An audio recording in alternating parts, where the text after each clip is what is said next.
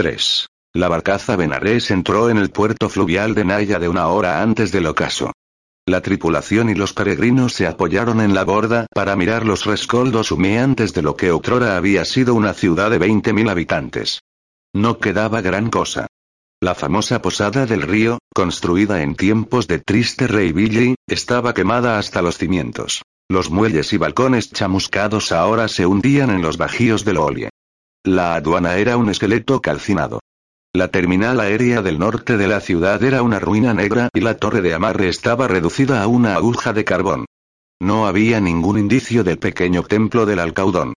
Peor aún, desde el punto de vista de los peregrinos, era la destrucción de la estación fluvial Náyade. El amarradero estaba quemado y desvencijado, los corrales de las mantas abiertos. Maldita sea. exclamó Martín Silendus. ¿Quién lo hizo? Preguntó el padre Oit. ¿El alcaudón? Más probablemente la FA, sugirió el cónsul. Aunque quizás estuviera luchando contra el alcaudón. No puedo creerlo, rezongó la mía, volviéndose hacia Betik, quien acababa de reunirse con ellos en la cubierta de popa. ¿No sabías que esto había ocurrido? No, contestó el androide.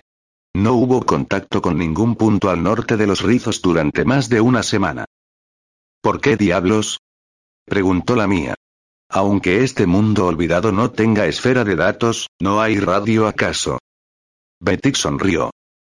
Sí, la mía, hay radio, pero los satélites de comunicaciones no funcionan, las estaciones de microondas de los rizos de Carla fueron destruidos y no tenemos acceso a la onda corta. ¿Y las mantas? Apuntó Casad. ¿Podemos llegar hasta Linde con las que tenemos? Betik frunció el ceño. No nos quedará más remedio, coronel, respondió. Pero es un crimen. Las dos que van en el arnés no se recuperarán del esfuerzo. Con mantas frescas habríamos llegado al Inde antes del alba. Con estas dos, el androide se encogió de hombros. Con suerte, si las bestias sobreviven, llegaremos por la tarde. La carreta eólica aún estará allí, ¿verdad? Preguntó Ed Masten. Debemos suponer que no, dijo Betik. Si ustedes me disculpan, alimentaré a nuestras pobres bestias. Dentro de una hora tendremos que reanudar el viaje. No vieron a nadie en las ruinas de Nayade ni en las inmediaciones. Ninguna nave fluvial apareció más allá de la ciudad. Tras una hora de viaje hacia el nordeste, entraron en la región donde las selvas y granjas del Bajo Olie eran reemplazadas por la ondulante pradera naranja del sur del mar de hierba. En ocasiones, el cónsul divisaba las torres de lodo de hormigas arquitecto, algunas con estructuras dentadas de 10 metros de altura. No había indicios de asentamiento humano intacto. El ferry del vado de Betty había desaparecido, y ni siquiera una cuerda o una cabaña indicaban que había estado allí por casi dos siglos. La posada de los navegantes fluviales de Punta Caverna estaba oscura y silenciosa. Betty y otros tripulantes llamaron, pero la boca negra y cavernosa no les respondió. El ocaso trajo una quietud sensual, pronto interrumpida por un coro de insectos y pájaros nocturnos. Durante un rato, la superficie del olie fue un espejo del cielo verde grisáceo del crepúsculo, turbado solo por el brinco de los peces y la estela de las laboriosas mantas. Cuando cayó la noche, un sinfín de espejines de las praderas, mucho más pálidos que sus primos selváticos, pero también con mayor envergadura. Sombras luminiscentes del tamaño de niños pequeños, bailaron en las hondonadas y valles de las suaves colinas.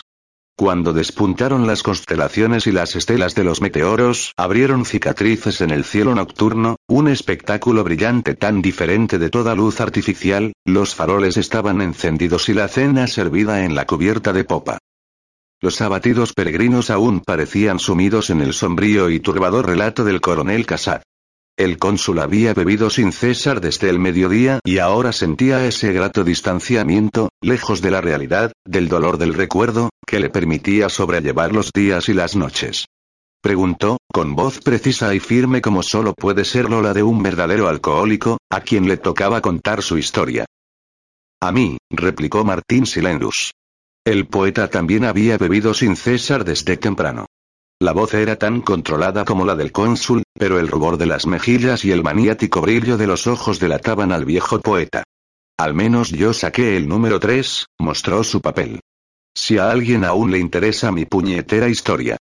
Brown Elamia alzó la copa de vino, frunció el ceño y dejó la copa. Quizá deberíamos comentar lo que hemos aprendido de las dos primeras historias y ver cómo se relacionan con nuestra actual situación. Todavía no, objetó el coronel Casad. No tenemos suficiente información. Que hable Silenus, propuso Sol Weintraub. Luego haremos comentarios. Estoy de acuerdo, dijo Lenaro It. Ed y el cónsul asintieron. Convenido. exclamó Martín Silenus. Contaré mi historia. En cuanto termine esta puñetera copa de vino. La narración del poeta. Los cantos de Hiperión. Al principio fue la palabra. Luego vino el puñetero procesador de palabras. Luego, el procesador de pensamientos. Luego vino la muerte de la literatura. Y así andan las cosas. Francis Bacon dijo una vez. De la deficiente e inepta formación de palabras surge una formidable obstrucción para la mente. Todos hemos aportado nuestras formidables obstrucciones para la mente, ¿verdad? Yo más que la mayoría. Uno de los mejores escritores del siglo XX, hoy olvidado, bromeó una vez. Me encanta ser escritor. Lo que no aguanto es el papeleo. ¿Entienden? Bien, amigos míos, me encanta ser poeta. Lo que no soporto son las malditas palabras. ¿Por dónde empezaré? Tal vez por Hiperión, Cambio de escena, casi dos siglos estándar atrás. Las cinco naves seminales del triste rey Billy giran como dientes de león rojos sobre este familiar cielo lapislázuli. Desembarcamos con la arrogancia de conquistadores. Más de 2.000 artistas visuales, escritores, escultores, poetas, artistas, expertos en vídeo, directores de olos, compositores y anticompositores y Dios sabe qué más, respaldados por cinco veces esa cantidad de administradores y técnicos y ecólogos y supervisores y chambelanes y laméculos profesionales, por no mencionar a la adulada familia real, respaldada a su vez por diez veces esa cantidad de androides ansiosos de arar el suelo y alimentar los reactores y levantar las ciudades y cargar ese fardo y soportar aquella carga bien, ya deben de captar la idea. Desembarcamos en un mundo ya poblado por los pobres diablos que habían vuelto al estado salvaje dos siglos atrás y vivían con la mano en la boca propia y el garrote en la cabeza ajena. Desde luego, los nobles descendientes de esos valientes pioneros nos saludaron como si fuéramos dioses, sobre todo cuando el personal de seguridad despachó a los cabecillas más agresivos, y desde luego consideramos natural esa adoración y los pusimos a trabajar junto a nuestros amigos de piel azul, para que tallaran la fortaleza del sur y construyeran nuestra brillante ciudad de la colina. En efecto, era una brillante ciudad de la colina. Las ruinas actuales no dicen nada sobre ese lugar. El desierto ha avanzado en tres siglos. Los acueductos de las montañas se han desmoronado. La ciudad misma es solo ruinas. Pero en sus tiempos, la ciudad de los poetas era una auténtica belleza, una mezcla de la Atenas de Sócrates con la pasión intelectual de la Venecia renacentista, el fervor artístico del París de los impresionistas, la verdadera democracia de la primera década de Ciudad Orbital y el futuro ilimitado del centro Tau Ceti. Pero, a fin de cuentas, no era ninguna de estas cosas, desde luego. Era solo la claustrofóbica sala de Rotgar con el monstruo acechando en las tinieblas. Teníamos nuestro Grendel, como es natural. Incluso teníamos nuestro Rodgar. Basta mirar el pobre perfil encorvado del triste rey Billy. Solo nos faltaba un guerrero, nuestro fornido y obtuso Beowulf con su pandilla de alegres psicópatas. Así, a falta de un héroe, optamos por el papel de víctimas y compusimos sonetos, ensayamos ballets y desenrollamos pergaminos, mientras nuestro grendel de espinas y acero salpimentaba la noche de miedo y cosechaba fémures y cartílago. Así era cuando yo, entonces un sátiro cuya cara era el espejo de su alma, estuve cerca de concluir mis cantos, la obra de mi vida, tan cerca como he estado en cinco tristes siglos de terca perseverancia. Disolución de escena. Se me ocurre que la historia de Grendel es prematura. Los actores aún no han salido al escenario. La trama no lineal y la prosa inconexa tienen sus partidarios y figuro entre ellos, amigos míos, pero a fin de cuentas son los personajes quienes ganan o pierden la inmortalidad en letras de molde. Nadie ha albergado la secreta idea de que en alguna parte Uki Jim están, en este instante, impulsando su balsa por algún río lejano, mucho más reales que el limpiabotas que nos atendió hace solo un día olvidado. De cualquier modo, si he de contar esta puñetera historia, conviene saber quién participa en ella. Y, por mucho que me duela, debo retroceder para empezar por el principio. Al principio fue la palabra. Y la palabra fue programada en binario clásico. Y la palabra dijo que haya vida. Así, en alguna parte de las bóvedas tecnonúcleo de la finca de mi madre, el esperma congelado de mi difunto padre fue descongelado, puesto en suspensión, agitado como los batidos de antaño, cargado en un híbrido de inyección automática y consolador y, al mágico toque de un gatillo, eyaculaba en mamá en una época en que la luna estaba llena y el huevo, maduro. Desde luego, no era preciso que mamá quedara encinta con este método bárbaro. Pudo haber escogido una fertilización ex útero, un amante con un trasplante del ADN de papá, un sustituto clónico, un nacimiento doncellesco con injerto de genes y otras cosas, pero, como me confesó más tarde, se abrió de piernas ante la tradición. Yo supongo que lo prefería así. De cualquier modo, nací. Nací en la tierra en vieja tierra y que le den por el culo, la mía, si no me cree. Viví en la finca de mi madre, en una isla cercana a la reserva de América del Norte. Notas para un bosquejo de mi hogar en vieja tierra. Crepúsculos frágiles que pasaban del violeta al fucsia y al púrpura sobre las siluetas de crespón de los árboles, más allá del jardín del sudoeste. Cielos delicados como porcelana traslúcida, no tocados por las nubes ni el vapor. El silencio presinfónico de las primeras luces seguido por la percusión del amanecer. Naranjas y rojos encendiéndose en oro, el largo y calmo descenso al verde. Hojas, sombras, zarcillos de ciprés y sauce llorón, el callado terciopelo verde del claro. La finca de mi madre, nuestra finca, 40 hectáreas centradas en una inmensidad. Parques del tamaño de pequeñas praderas con una hierba tan perfecta que invitaba a tenderse en ella y dormir en su mullida perfección. Nobles y copudos árboles que transformaban la tierra en un reloj de sol, sus sombras en un círculo de majestuosa procesión ora mezclándose, ora contrayéndose al mediodía, luego estirándose hacia el este con la muerte del día. Regios robles. Olmos gigantes. Álamo, ciprés, pino y bonsai. Banianos que extendían nuevos troncos como lisas columnas en un templo techado por el cielo. Sauces al borde de pulcros canales e irregulares arroyos, con las ramas colgantes y cantando antiguas endechas al viento. Nuestra casa se eleva en una colina baja donde, en invierno, las curvas pardas del parque parecen el terso flanco de una bestia hembra, muslo musculoso y veloz. La casa muestra sus siglos de crecimiento. Una torre de jade en el patio del este recibe la primera luz del alba, gabletes en el ala sur arrojan triángulos de sombra en el invernáculo de cristal a la hora del té, balcones y un laberinto de escaleras exteriores a lo largo de los pórticos del este se enzarzan en juegos escher con las sombras de la tarde. Fue después del gran error, pero antes de que todo se volviera inhabitable. En general ocupábamos la finca durante lo que extrañamente llamábamos períodos de remisión, temporadas de 10 a 18 meses de tranquilidad entre espasmos planetarios, cuando el maldito mini agujero negro del equipo de Kiev digería trozos del centro de la Tierra y aguardaba su próximo festín. Durante los tiempos malos nos trasladábamos a casa del tío Kowa, más allá de la Luna, en un asteroide terraformado llevado allá antes de la migración exter. Como cabe esperar, nací con una cuchara de plata en el trasero. No me disculpo. Al cabo de tres mil años de coquetear con la democracia, las familias de vieja tierra habían comprendido que el único modo de evitar la chusma era impidiendo que se reprodujera.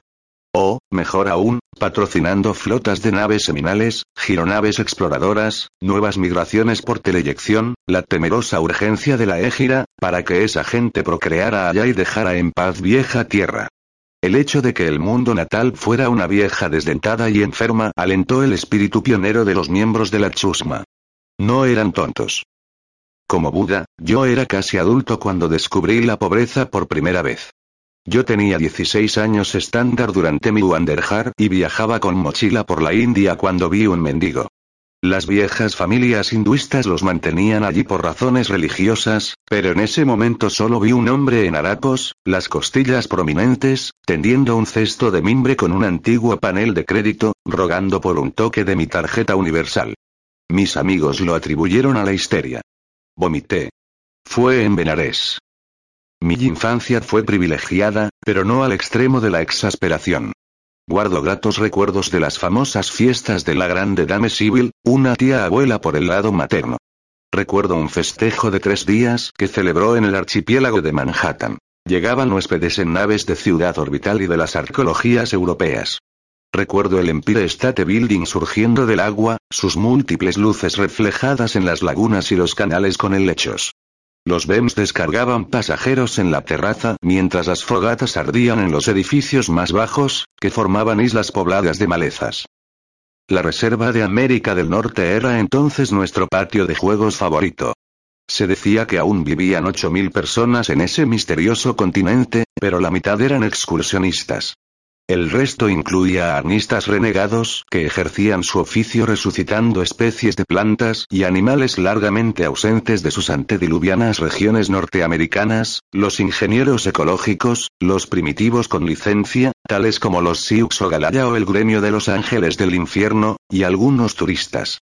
Yo tenía un primo que viajó como mochilero de una región de observación de la reserva a otra, pero lo hizo en el medio oeste, donde las zonas estaban relativamente más apiñadas y donde las manadas de dinosaurios escaseaban.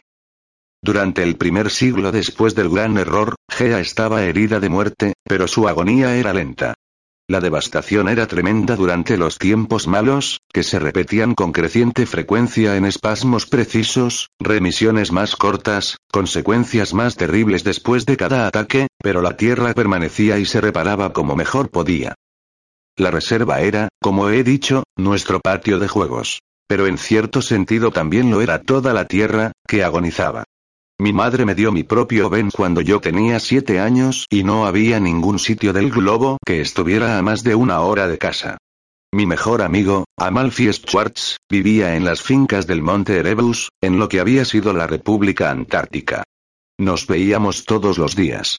El hecho de que la ley de vieja tierra prohibiera los teleyectores no nos molestaba en lo más mínimo tendidos en una ladera de noche, mientras contemplábamos las dos o tres mil estrellas visibles a través de las diez mil luces orbitales y las veinte mil señales del anillo, no sentíamos envidia ni afán de unirnos a la égira, que ya entonces estaba hilando la trama de la red de mundos. Éramos felices. Mis recuerdos de mamá son extrañamente estilizados, como si ella fuera otro invento ficticio de una de mis novelas del ciclo de la Tierra moribunda. Quizá lo fuera. Tal vez fui criado por robots en las ciudades automatizadas de Europa, amamantado por androides en el desierto del Amazonas o cultivado en una bandeja como levadura de cerveza. Lo que recuerdo es la bata blanca de mi madre al deslizarse como un fantasma por las sombrías habitaciones de la finca. Venas azules e infinitamente delicadas en el dorso de su mano de dedos finos mientras servía té en la luz damasquina y polvorienta del invernáculo. El resplandor de las velas atrapado como una mosca de oro en la telaraña brillante de su cabello, recogido en un moño al estilo de las grandes damas. A veces sueño que recuerdo su voz, la modulación y el tono y su conmovedora presencia, pero luego despierto y se transforma solo en el viento que agita las cortinas de encaje o en el murmullo de un mar extraño sobre la piedra. Desde que tuve conciencia de mi identidad, supe que sería, tenía que ser, poeta. No era una elección. Era como si la belleza moribunda que me rodeaba insuflara en mí su último aliento, dictaminando que yo estaba condenado a jugar con palabras el resto de mis días. Como si expiara el modo irracional con que nuestra especie había arrasado su cuna. ¿Qué diablos? me hice poeta. Tenía un preceptor llamado Baltazar, humano pero antiguo, un refugiado de los callejones de la antigua Alejandría, con sus olores carnales. Baltazar tenía un fulgor blanco afulado debido a esos toscos tratamientos Poulsen primitivos. Era como una momia cubierta de plástico líquido. Y lujurioso como el proverbial macho cabrío. Siglos después, cuando yo estaba en mi período de sátiro, creí comprender al fin las compulsiones priápicas del pobre Baltazar, pero en aquellos tiempos resultaba una molestia tener muchachas jóvenes en el personal de la finca. Humana o androide, don Baltazar no hacía discriminaciones. Las follaba a todas.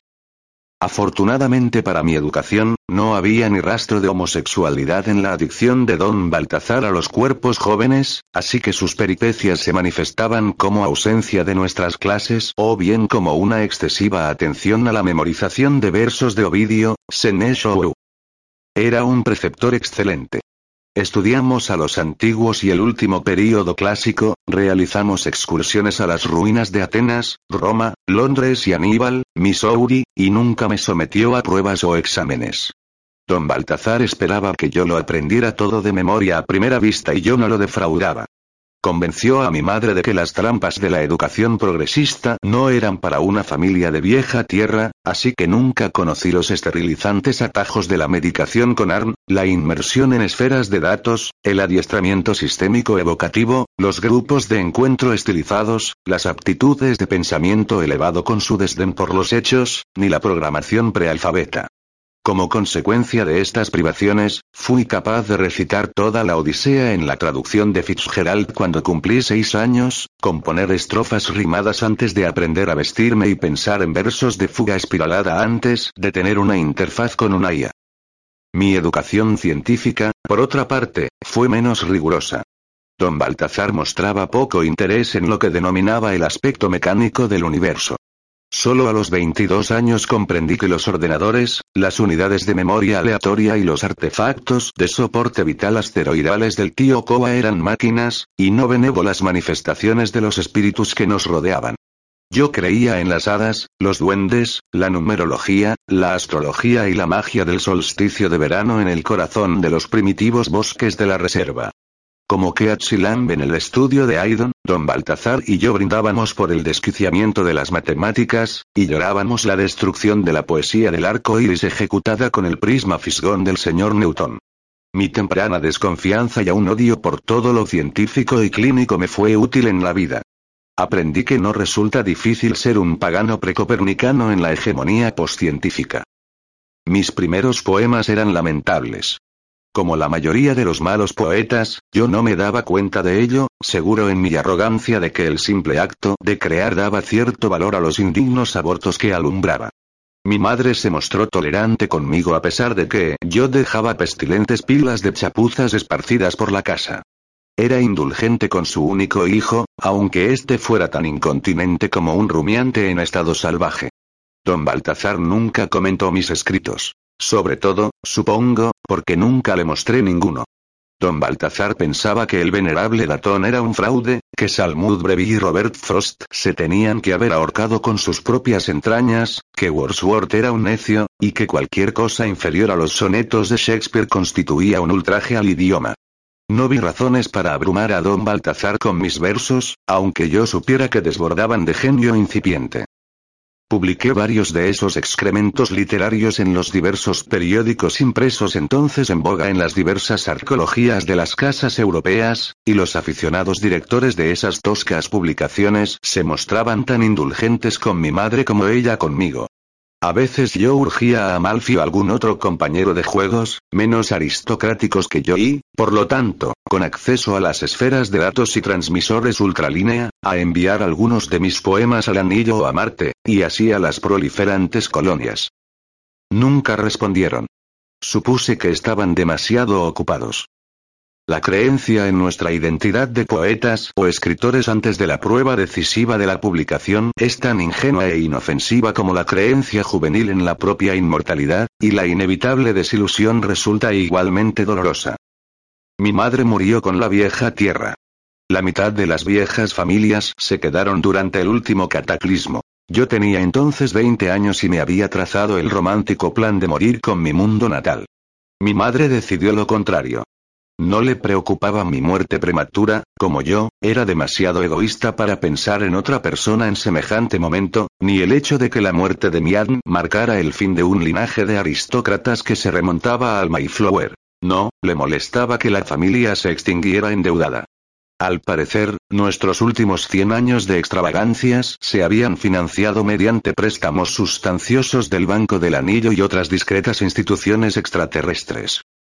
Ahora que los continentes de la Tierra se estrellaban bajo el impacto de la contracción, los grandes bosques ardían, los océanos jadeaban y hervían transformándose en una sopa muerta, y el aire mismo se volvía caliente, denso y respirable, ahora los bancos reclamaban su dinero. Yo era la garantía. Mejor dicho, lo era en el plan de mi madre. Liquidó todo el patrimonio disponible unas semanas antes de que esa frase fuera una realidad literal, depositó un cuarto de millón de marcos en cuentas a largo plazo en el fugitivo Banco del Anillo, y me despachó en un viaje al protectorado atmosférico de Rifkin en Puertas del Cielo, un mundo menor que giraba alrededor de la estrella Vega. Incluso entonces, ese mundo ponzoñoso tenía una conexión por teleyector con el sistema Sol, pero yo no me teleyecté. Tampoco viajé a bordo de la única gironave con motor Hawking que recalaba en puertas del cielo cada año estándar. No. Mi madre me envió a ese confín del universo en una nave Ariete fase 3, de velocidad infralumínica, congelado con los embriones de ganado, los concentrados de zumo de naranja y los virus de alimentación, en un viaje que duró 129 años de a bordo, con una deuda temporal objetiva de 167 años estándar.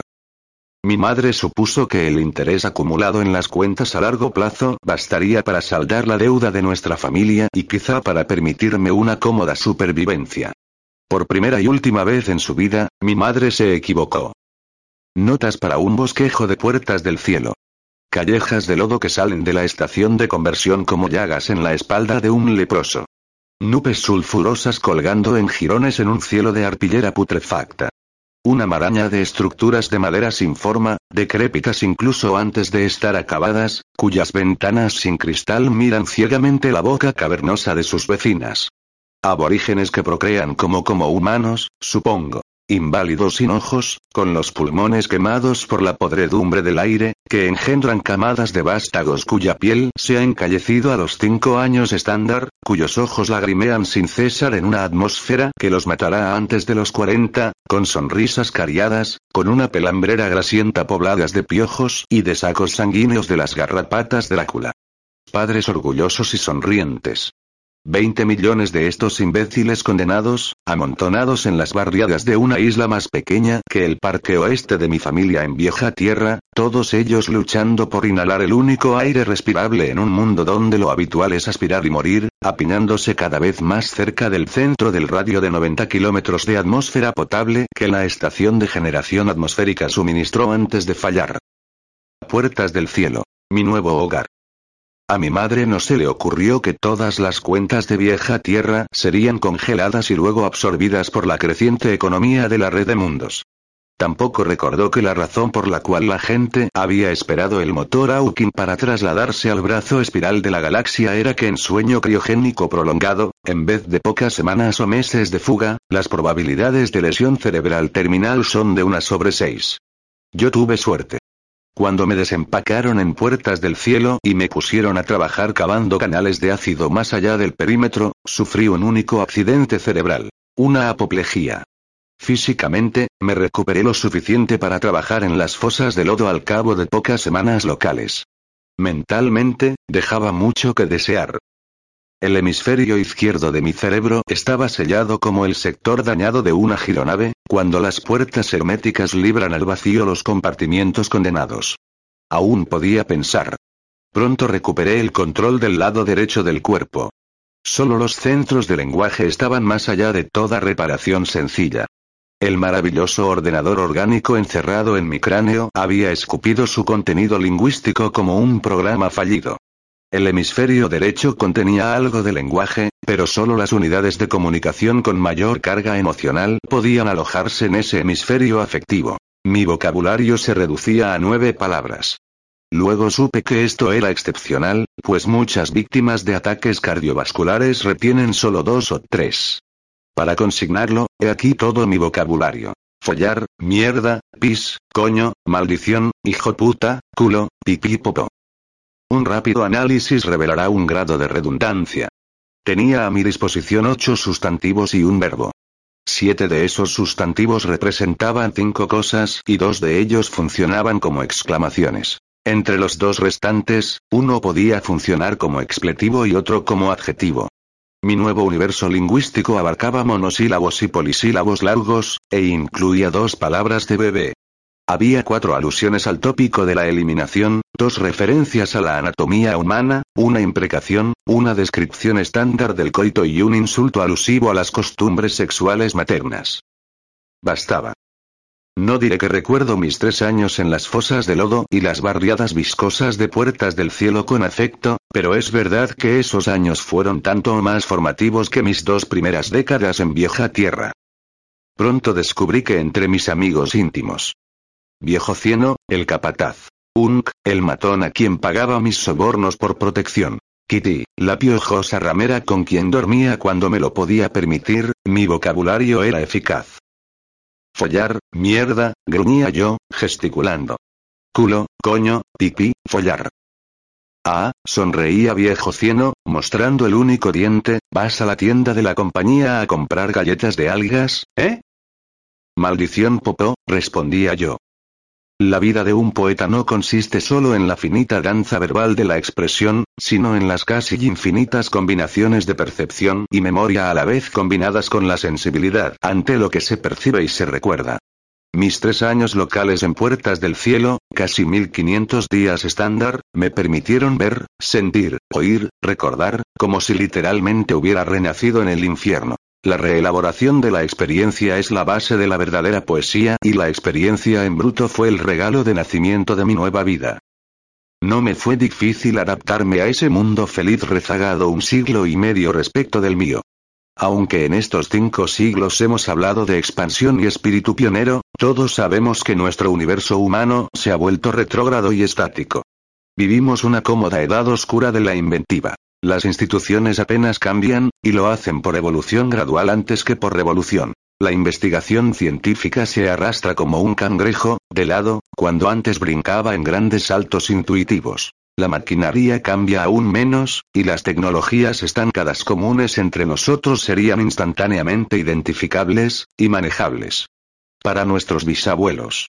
Así que mientras yo dormía, la hegemonía se convirtió en una entidad formal, la red de mundos cobró su forma más o menos definitiva, la entidad suma ocupó su lugar democrático en la lista de los déspotas benévolos de la humanidad, el tecnonúcleo se negó a servir a los humanos y luego ofreció su ayuda como aliado y no como esclavo, y los exters se replegaron a la oscuridad y al papel de Némesis. Pero todas estas cosas habían alcanzado su punto crítico incluso antes de que me metieran en mi ataúd de hielo entre los vientres de cerdo y los sorbetes, y esas obvias prolongaciones de viejas tendencias resultaban fáciles de entender. Además, la historia vista desde dentro es siempre una confusa papilla digestiva, muy diferente de la vaca fácilmente reconocible que ven desde lejos los historiadores. Mi vida era puertas del cielo y las exigencias inmediatas de la supervivencia. El cielo era un eterno poniente amarillo y sucio que colgaba como un techo desvencijado a pocos metros de mi cabaña. Mi cabaña resultaba extrañamente confortable. Una mesa para comer, un catre para dormir y follar, un agujero para orinar y defecar, y una ventana para mirar en silencio. Mi entorno reflejaba mi vocabulario. La cárcel siempre fue un buen sitio para los escritores, pues mata los demonios gemelos de la movilidad y la distracción. Puertas del Cielo no era una excepción. Mi cuerpo pertenecía al protectorado atmosférico, pero mi mente, o lo que quedaba de ella, era mía. En vieja tierra componía mis poemas en un comlog procesador de pensamientos Adu de Kenar, mientras remoloneaba en una silla tapizada o flotaba en mi nave en por encima de oscuras lagunas o paseaba pensativamente entre pérgolas perfumadas. Ya describí los execrables, indisciplinados, blandos y flatulentos productos de esos ensueños. En Puertas del Cielo descubrí que el esfuerzo físico puede constituir un gran estímulo mental. No simples trabajos, añadiré, sino esfuerzos que arqueaban espaldas, inflamaban pulmones, revolvían tripas, desgarraban ligamentos y reventaban testículos. Pero mientras la faena es pesada y repetitiva, según descubrí, la mente no solo está en libertad de viajar a climas más imaginativos, sino que huye a planos superiores. Así, en Puertas del Cielo, mientras paleaba la inmundicia de los mugrientos canales bajo la mirada roja de Vega Prima, o me arrastraba entre estalactitas y estalagmitas de bacterias en los tubos laberínticos de la estación, me transformé en poeta. Solo me faltaban las palabras. El escritor más célebre del siglo XX, William Gass, declaró en una entrevista, las palabras son los objetos supremos. Son cosas con mente. En efecto. Son tan puras y trascendentes como cualquier idea que jamás haya arrojado sombras en la oscura caverna platónica de nuestras percepciones. Pero también nos estafan y nos engañan. Las palabras encauzan nuestros pensamientos hacia infinitas sendas de autoengaño, y el hecho de que pasemos la mayor parte de nuestra vida mental en mansiones cerebrales construidas con palabras insinúa que carecemos de la objetividad necesaria para comprender la terrible distorsión de la realidad que provoca el lenguaje. Ejemplo. El pictograma chino que significa honestidad es un símbolo de dos partes donde un hombre está literalmente de pie junto a su palabra. Hasta ahora, muy bien. Pero ¿qué significa la moderna palabra integridad? ¿O madre patria? ¿O progreso? ¿O democracia? ¿O belleza? Pero incluso en nuestro autoengaño, llegamos a ser dioses. Un filósofo y matemático llamado Bertrand Russell, que vivió y murió en el mismo siglo que Gas, escribió en una ocasión, el lenguaje sirve no solo para expresar el pensamiento, sino para posibilitar pensamientos que no existirían sin él. He aquí la esencia del genio creativo de la humanidad. No los edificios de la civilización ni las armas que pueden fulminarla, sino las palabras que fertilizan nuevos conceptos como espermatozoides que atacan un óvulo. Se podría argumentar que los gemelos siameses de palabra-idea son el único aporte que la especie humana puede, quiere o debe hacer al cosmos en despliegue. Sí, nuestro ADN es único, pero también el de la salamandra. Sí, construimos artefactos, pero también lo hacen especies que van desde los castores hasta las hormigas arquitecto, cuyas torres almenadas pueden verse ahora mismo desde la proa. Sí, hilamos cosas reales a partir de los ensueños de las matemáticas, pero el universo es congénitamente aritmético. Si trazamos un círculo, Pi asoma la cabeza. Si entramos en un nuevo sistema solar, las fórmulas de Tycho Brahe acechan bajo el manto de terciopelo negro de la trama espacio-temporal. Pero ¿dónde tiene el universo oculta una palabra bajo su capa externa de biología, geometría y roca insensible? Otras formas de vida inteligente, los dirigibles de Jove II, los constructores de laberintos, los empatas de Hebrón, la gente garrapata de Durulis, los arquitectos de las tumbas de tiempo, el alcaudón mismo, nos han dejado misterios y artefactos oscuros, pero no lenguaje. No palabras. El poeta John Keats escribió a un amigo llamado Bailey. No estoy seguro de nada excepto de la santidad del afecto del corazón y la verdad de la imaginación. Aquello que la imaginación capta como belleza ha de ser verdad, haya existido antes o no. El poeta chino George Wu, quien murió en la última guerra chino-japonesa tres siglos antes de la égira, entendió bien esto cuando anotó en su conlog. Los poetas son las comadronas locas de la realidad. No ven lo que es, ni lo que puede ser, sino lo que debe llegar a ser. Más tarde, en el último disco dirigido a su amante, una semana antes de morir, Wu dijo, las palabras son las únicas balas de la canana de la verdad, y los poetas son los francotiradores. Así que en el principio fue la palabra. Y la palabra se hizo carne en la trama del universo humano. Solo el poeta puede expandir este universo. Solo él encontrará atajos hacia nuevas realidades, tal como el motor Aukin abre túneles bajo las barreras de la trama einsteiniana del espacio barra tiempo. Comprendí que ser poeta, un auténtico poeta, representaba transformarse en el avatar de la humanidad encarnada. Aceptar el manto del poeta es llevar la cruz del Hijo del Hombre, sufrir los dolores de parto del alma madre de la humanidad. Ser un verdadero poeta es convertirse en Dios. Traté de explicar esto a mis amigos de Puertas del Cielo. Pis, mierda, dije. Culo hijo puta, maldición mierda maldición. Coño. Pipí coño. Maldición. Meneaban la cabeza, sonreían y seguían de largo. Los grandes poetas rara vez son comprendidos en su propia época. Las nubes sucias y amarillas descargaban ácido sobre mí. Yo caminaba con el lodo hasta los muslos y limpiaba algas sanguijuela de las cloacas de la ciudad. Durante mi segundo año allí murió viejo Cieno, cuando todos trabajábamos en un proyecto para extender el canal de la primera avenida a los lodazales de Mitsump. Un accidente. Trepaba por una duna de viscosidad para rescatar una rosa azufre de la apisonadora, cuando sobrevino un lodomoto. Kitty se casó poco después. Todavía trabajaba como ramera, pero yo la veía cada vez menos. Murió al dar a luz poco después que la gran ola verdosa arrastrara Ciudad Lodazal. Yo seguía escribiendo poesía. ¿Cómo se escriben buenos versos con un vocabulario de solo nueve palabras pertenecientes al hemisferio derecho? La respuesta es que no usaba palabras. Las palabras son secundarias para la poesía. Primero está la verdad. Yo enfrentaba el Din Sich, la sustancia que subyace a la sombra.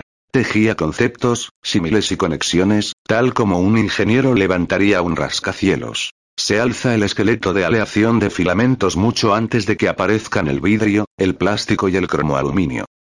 Lentamente, las palabras regresaron.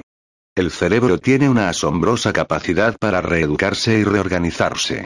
Lo que se había perdido en el hemisferio izquierdo encontró un hogar en otra parte o reafirmó su primacía en las regiones afectadas, como pioneros que regresaran a una llanura arrasada por el fuego pero fertilizada por el incendio. Si antes una palabra sencilla como sal me dejaba tartamudeando y jadeando mientras mi mente sondeaba el vacío como una lengua palpando el orificio dejado por un diente faltante, ahora las palabras y las frases volvían despacio, como nombres de amigos olvidados.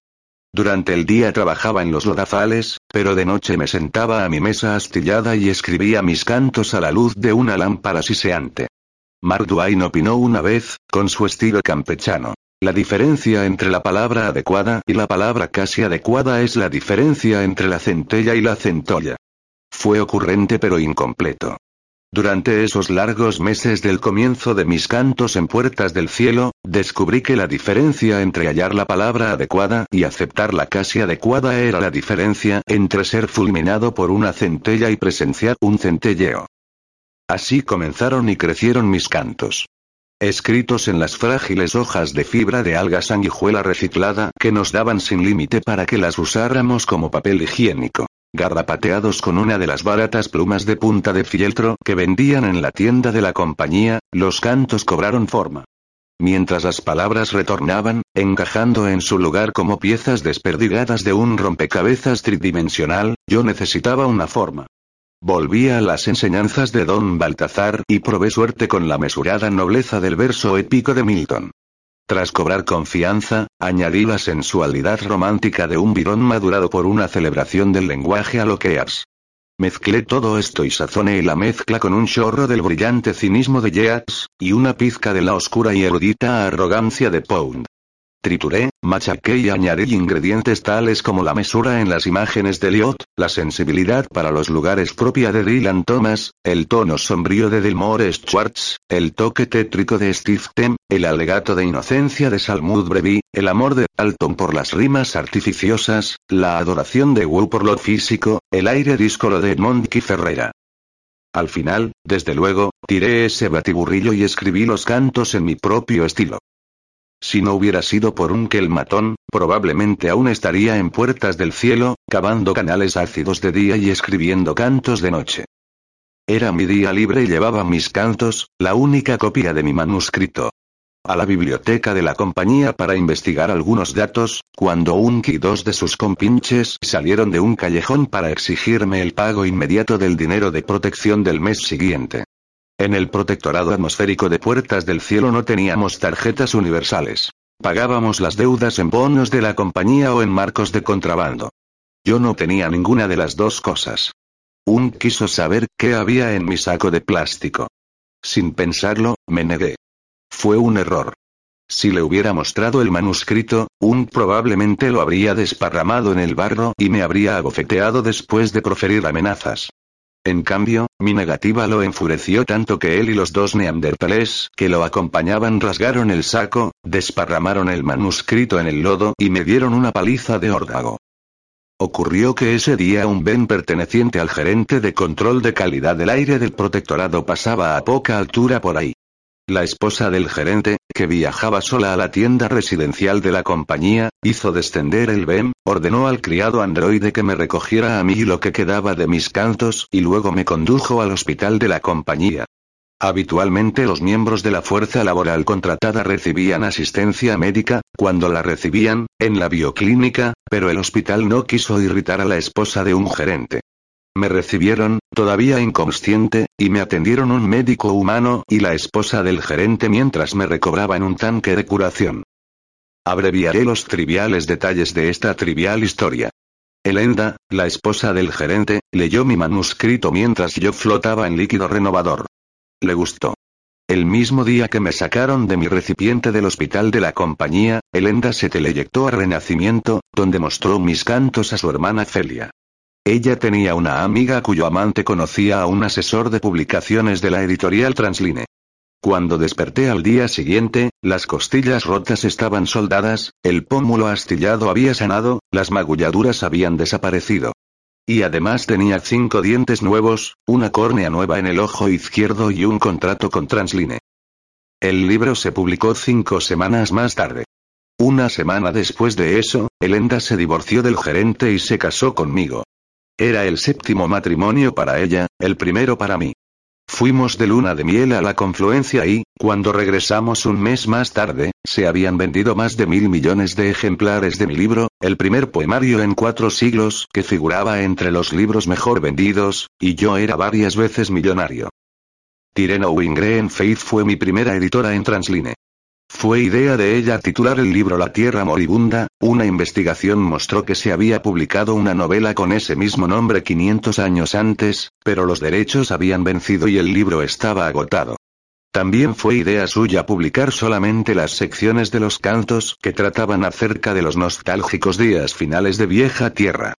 Por último se le ocurrió eliminar las partes que podían aburrir a los lectores. Los pasajes filosóficos, las descripciones de mi madre, los homenajes a poetas anteriores, los versos experimentales, los pasajes más personales. En fin, todo excepto las descripciones de los idílicos días finales, las cuales, vaciadas de su carga más pesada, parecían sensibleras e insípidas. Cuatro meses después de la publicación de La Tierra Moribunda, se habían vendido más de 2.500 millones de copias impresas por fax, se podía acceder a una versión abreviada y digitalizada en la esfera de datos entidad visual y había un contrato para un holofilme.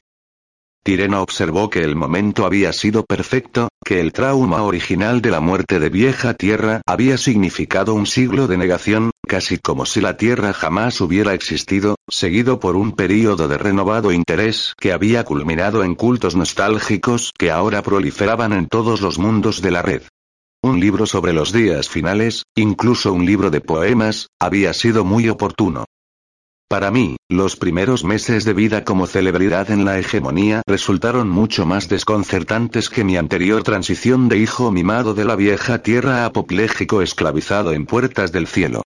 Durante esos primeros meses firmé libros y faxes en más de 100 mundos. Aparecí en el programa de Marmon Elite, conocí al Femsenister Perot y al portavoz Drury Fein de la entidad Suma, así como a una veintena de senadores. Hablé ante la Sociedad Interplanetaria de Mujeres del PEN y ante el Sindicato de Escritores del USUS. Recibí títulos honoríficos en la Universidad de Nueva Tierra y en Cambridge II.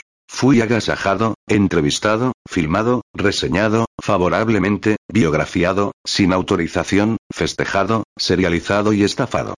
Fue una época atareada. Notas para un bosquejo de la vida en la hegemonía. Mi nuevo hogar tenía 38 habitaciones en 36 mundos. Sin puertas. Las entradas son portales teleyectores, algunos ocultos por cortinas, la mayoría abiertos a la observación y al ingreso. Cada habitación tenía ventanas por doquier y por lo menos dos paredes con portales. Desde el gran comedor de Vector Renacimiento veía los cielos broncíneos y las torres verdosas de fortaleza enable en el valle que yacía al pie de mi pico volcánico, y al volver la cabeza podía contemplar, a través del portal teleyector, hacia la extensión de alfombra blanca del salón para ver el mar Garayan estrellándose contra las torres de Punta Próspero en Nevermore. Mi biblioteca daba hacia los glaciares y verdes cielos de Nordholm, mientras que diez pasos me permitían descender por una pequeña escalera hasta mi torre, un estudio cómodo y abierto rodeado de cristal polarizado, que ofrecía una vista de 360 grados de los más altos picos del Karakoram, una cordillera a 2.000 kilómetros del asentamiento más cercano de los confines orientales de la República de Hannu, en Denebrey. El enorme dormitorio que compartíamos Elenda y yo se mece suavemente en las ramas de un árbol mundo de 300 metros en el planeta templario de Bosque de Dios y se conecta con un solario que se yergue en las áridas y salobres soledades de Hebrón. No todos nuestros paisajes eran agrestres. La sala de medios daba a una pista de deslizadores en el piso 138 de una arcotorre de centro Tau Ceti y nuestro patio se hallaba en una terraza que da sobre el mercado de la sección vieja en la bulliciosa Nueva Jerusalén. El arquitecto, un alumno del legendario Millón de Abre, había incorporado pequeñas bromas en el diseño de la casa. La escalera bajaba a la torre, desde luego, pero igualmente jocosa era la salida de la torre, que conducía al gimnasio en el nivel más bajo de la colmena más profunda del Usus. También era muestra de humor el cuarto de baño para huéspedes, que consistía en inodoro, bidé, lavabo y ducha en una balsa abierta y sin paredes que flota en el violáceo mundo acuático de Mare Infinitus. Al principio, los cambios gravitatorios de una habitación a otra resultaban perturbadores, pero pronto me adapté, de forma que me preparaba subconscientemente para el tirón del Usus, Hebron y Sol Dracon y Septem, anhelando inconscientemente la libertad de menos de un G estándar de la mayoría de las otras habitaciones. En los diez meses estándar que Elenda y yo pasamos juntos estábamos poco tiempo en nuestro hogar, pues preferíamos desplazarnos con amigos entre los centros recreativos, las arqueologías de vacaciones y los lugares nocturnos de la red de mundos. Nuestros amigos son el grupo selecto que ahora se autodenomina manada de caribús y que toma el nombre de un mamífero migratorio extinguido de vieja tierra. Esta manada consiste en escritores, artistas visuales de éxito, intelectuales de la confluencia, representantes de la entidad suma, arnistas radicales y cosmetólogos expertos en injertos genéticos. Aristócratas de la red, ricachones extravagantes y adictos al flashback. Directores de holocine y teatro, una pandilla de actores y magos, jefes de la mafia reformados y una lista cambiante de celebridades recientes incluido yo. Todos beben, consumen estimulantes y autoimplantes, usan el alambre y se pueden permitir las mejores drogas. La droga selecta es flashback. Es sin duda un vicio caro. Se necesita toda una gama de costosos implantes para experimentarla del todo. Elenda se había encargado de que yo estuviera bien equipado. Biomonitores, extensores sensoriales, comlog interno, conexiones neurales, pateadores, procesadores de metacórtex, chips sanguíneos, lombrices ARM mi madre no habría reconocido mis entrañas. Pruebo el flashback dos veces. La primera vez es un paseo. Enfoco mi cumpleaños de los nueve años y acierto al primer disparo. Todo está allí. Los criados cantan en el Parque Norte al amanecer, don Baltazar cancela las clases a regañadientes para que yo pueda pasar el día con Amalfi en mi BEM, recorriendo las dunas grises de la cuenca del Amazonas en alegre abandono. La procesión de antorchas de esa velada cuando representantes de las otras viejas familias llegan al atardecer, sus obsequios con envoltorios brillantes que relucen bajo la luna y las diez mil luces. Tras nueve horas de flashback, me levanto con una sonrisa en la cara. El segundo viaje casi me mata. Tengo cuatro años y estoy llorando, buscando a mi madre por interminables habitaciones que huelen a polvo y muebles viejos. Los sirvientes androides procuran consolarme, pero yo les aparto las manos, corriendo por pasillos manchados por las sombras y por el hollín de demasiadas generaciones. Rompo la primera regla que aprendí y abro las puertas de la sala de costura de mamá, el templo íntimo donde se retira tres horas cada tarde y de donde sale con su sonrisa suave, el vuelo del pálido vestido susurrando por la alfombra como el eco del suspiro de un fantasma. Mamá está sentada en las sombras. Tengo cuatro años, me he lastimado el dedo y corro hacia ella para arrojarme en su regazo. Ella no responde. Uno de sus elegantes brazos sigue apoyado en el respaldo del diván, el otro sigue tendido sobre el almohadón. Retrocedo, alarmado por su frialdad. Abro las gruesas colgaduras de terciopelo sin levantarme de su regazo.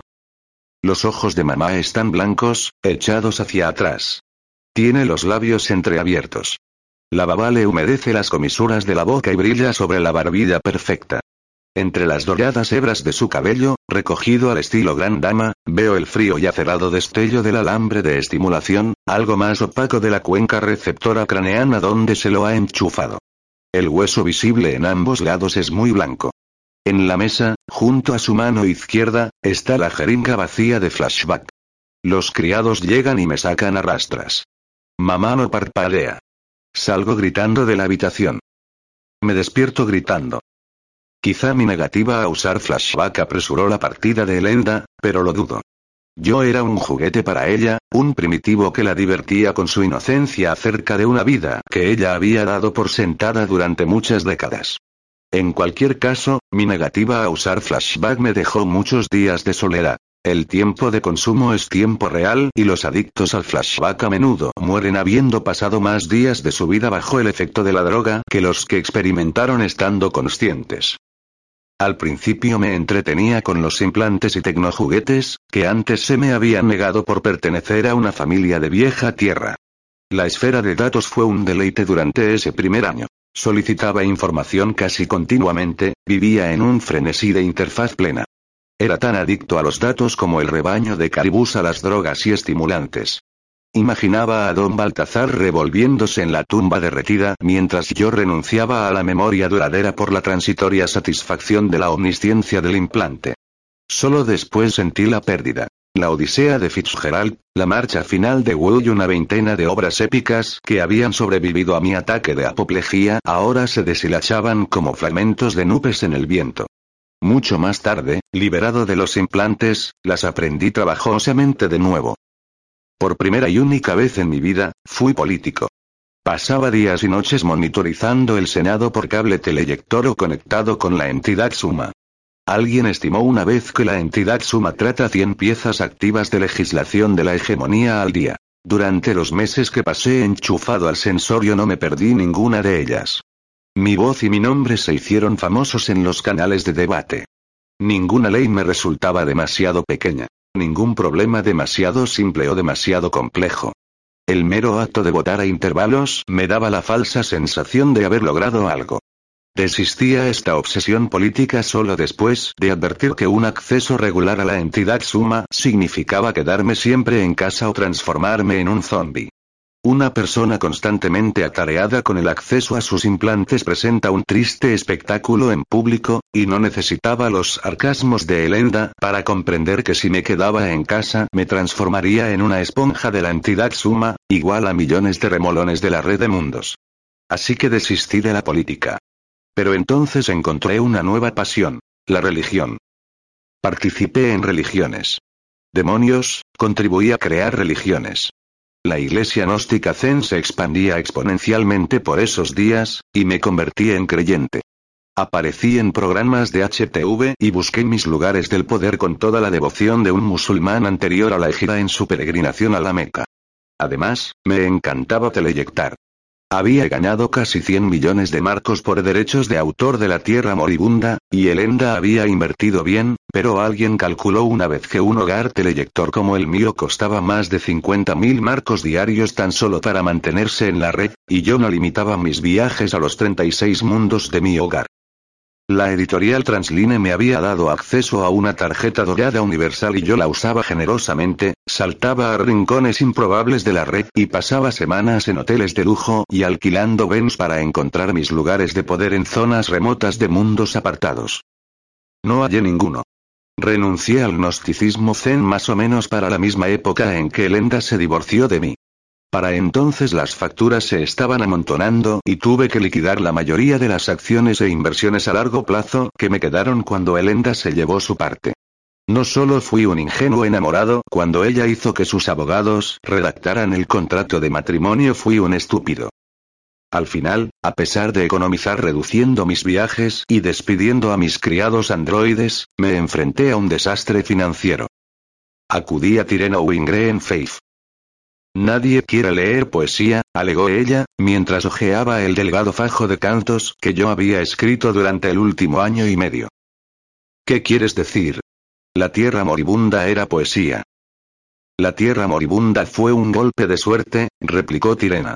Sus uñas largas, verdes y curvadas al estilo mandarín, según la última moda, se arqueaban sobre el manuscrito como las zarpas de una bestia de clorófila.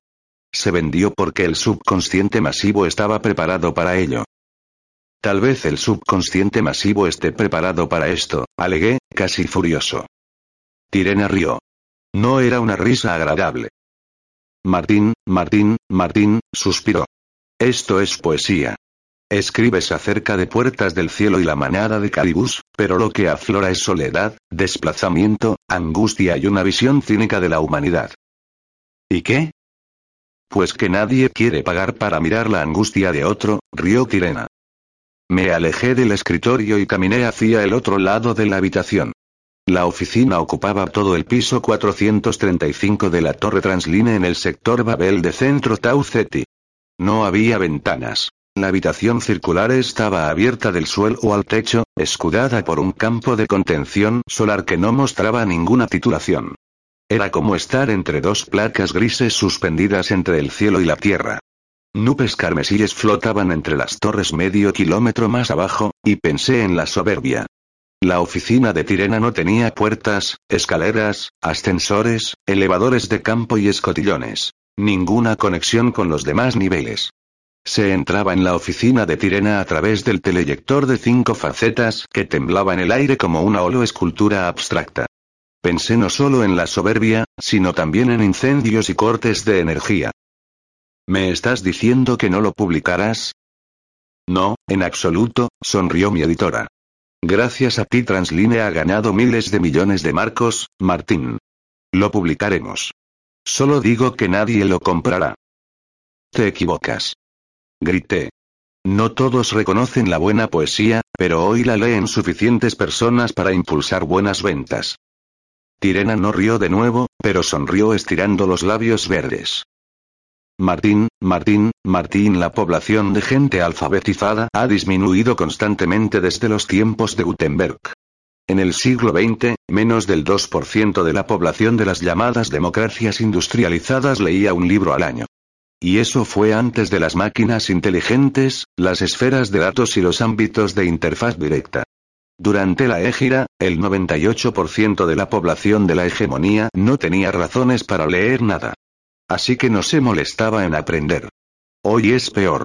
Hay más de 100 mil millones de seres humanos en la red de mundos y menos del 1% se molesta en pedir copias fax de material impreso, y mucho menos en leer un libro. Se vendieron casi 3 mil millones de ejemplares de la Tierra moribunda, le recordé. Sí, con vino Tirena. Fue el efecto Pilgrim's Progress. ¿El qué? El efecto Pilgrim's Progress. En el siglo, vaciló. En el siglo XVII, en la colonia Massachusetts de Vieja Tierra, cada familia decente debía tener un ejemplar del Pilgrim's Progress en su casa. Pero, por Dios, nadie estaba obligado a leerlo. Lo mismo ocurrió con Mein Kampf de Hitler Visiones en el ojo de un niño decapitado de Stukatsky. ¿Quién era Hitler? Pregunté. Tirena sonrió. Un político de vieja tierra que escribió algunos libros. Mein Kampf todavía está en venta. Transline renueva los derechos cada 138 años. Bien, mira, propuse, me tomaré unas semanas para pulir los cantos y poner todo mi empeño. De acuerdo, asintió Tirena. Supongo que querrás revisarlo como la última vez. En absoluto. Como esta vez no hay una moda nostálgica, puedes escribirlo como desees. Parpadeé. ¿Quieres decir que esta vez puedo conservar el verso blanco? Claro. ¿Y la filosofía? Por favor. ¿Y los pasajes experimentales?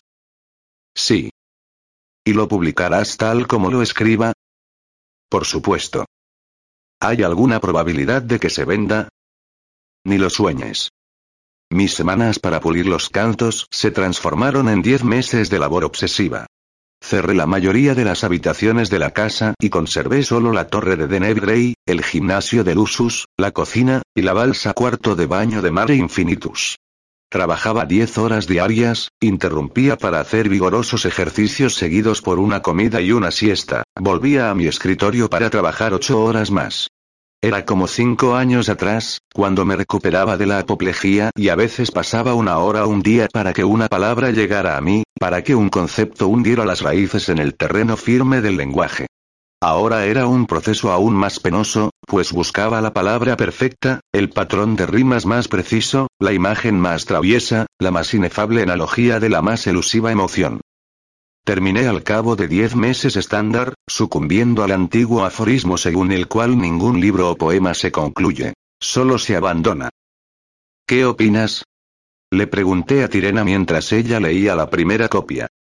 Sus ojos eran discos de bronce, según la moda de aquella semana, pero eso no ocultaba las lágrimas. Se enjugó una. Es bello, Hito. He tratado de redescubrir la voz de algunos de los antiguos, expliqué con repentina timidez. Has tenido pleno éxito. El interludio de Puertas del Cielo necesita más revisión. Está perfecto. Es acerca de la soledad, apunté. Es la soledad. ¿Crees que está listo? Es perfecto, una obra maestra. ¿Crees que se venderá? Pregunté. Ni en broma. Dispusieron una tirada inicial de 70 millones de copias fax de los cantos. Transline publicó anuncios en la esfera de datos y en HTV, transmitió inserts de software, solicitó comentarios de los autores más vendidos, se aseguró de que se reseñara en el suplemento literario del Times de Nueva York y TC2 Review. Se gastó una fortuna en publicidad.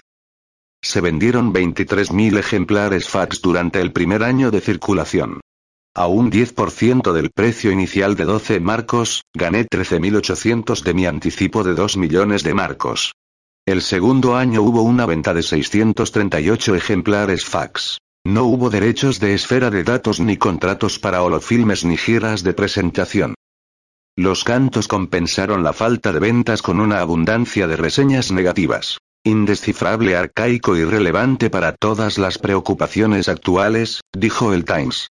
Silenus ha cometido el acto definitivo de incomunicación al revolcarse en una orgía de pomposa oscuridad, escribió Urban Capri en TC2 Review. Marmona Bleed me asestó el golpe de gracia en su programa de HTV. Ah, el libro de poemas de cómo se llama no pude leerlo. Ni lo intenté. Tirena Wingre en Faith no parecía preocupada. Dos semanas después de la llegada de las primeras reseñas y ganancias, un día después de mi celebración de 13 días, me teleyecté a su oficina y me arrojé en la silla de flujo espuma negra que se agazapaba en el centro de la habitación como una pantera de terciopelo.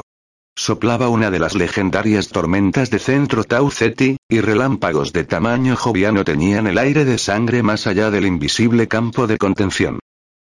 No te entusiasmes, advirtió Tirena. La moda de la semana incluía un peinado con aguijones negros de medio metro sobre la frente y un opacitor de campo corporal cuyas fluctuantes corrientes ocultaban y revelaban la desnudez de debajo. La primera tanda solo llegó a 60.000 transmisiones fax, lo cual no es mucho. Dijiste que habían previsto 70 millones. Sí, bien, cambiamos de opinión después de que la inteligencia artificial residente de Transline lo leyera. Me hundí más en la flujo espuma. Ni siquiera le gustó a la IA. A la IA le encantó, corrigió Tirena. Allí tuvimos la certeza de que la gente lo rechazaría. Me incorporé. ¿No pudimos haber vendido ejemplares al tecnonúcleo?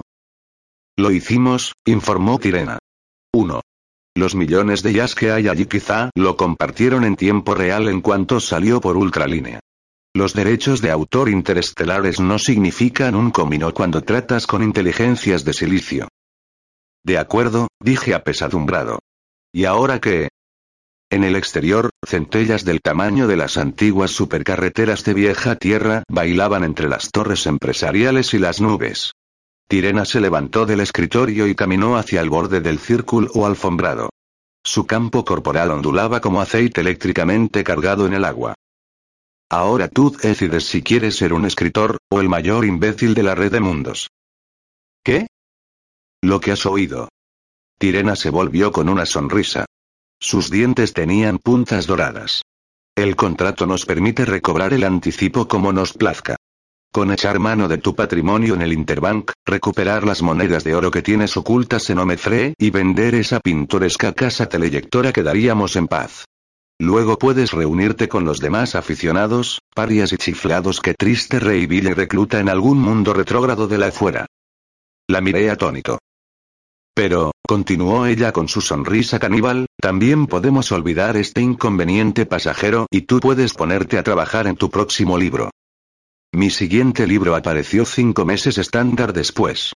Tierra Moribunda segundo empezaba a donde había terminado la Tierra Moribunda, esta vez en prosa, con la longitud de las oraciones y el contenido de cada capítulo cuidadosamente guiados por respuestas neurobiomonitorizadas de un grupo de prueba de 638 lectores medios de copias fax.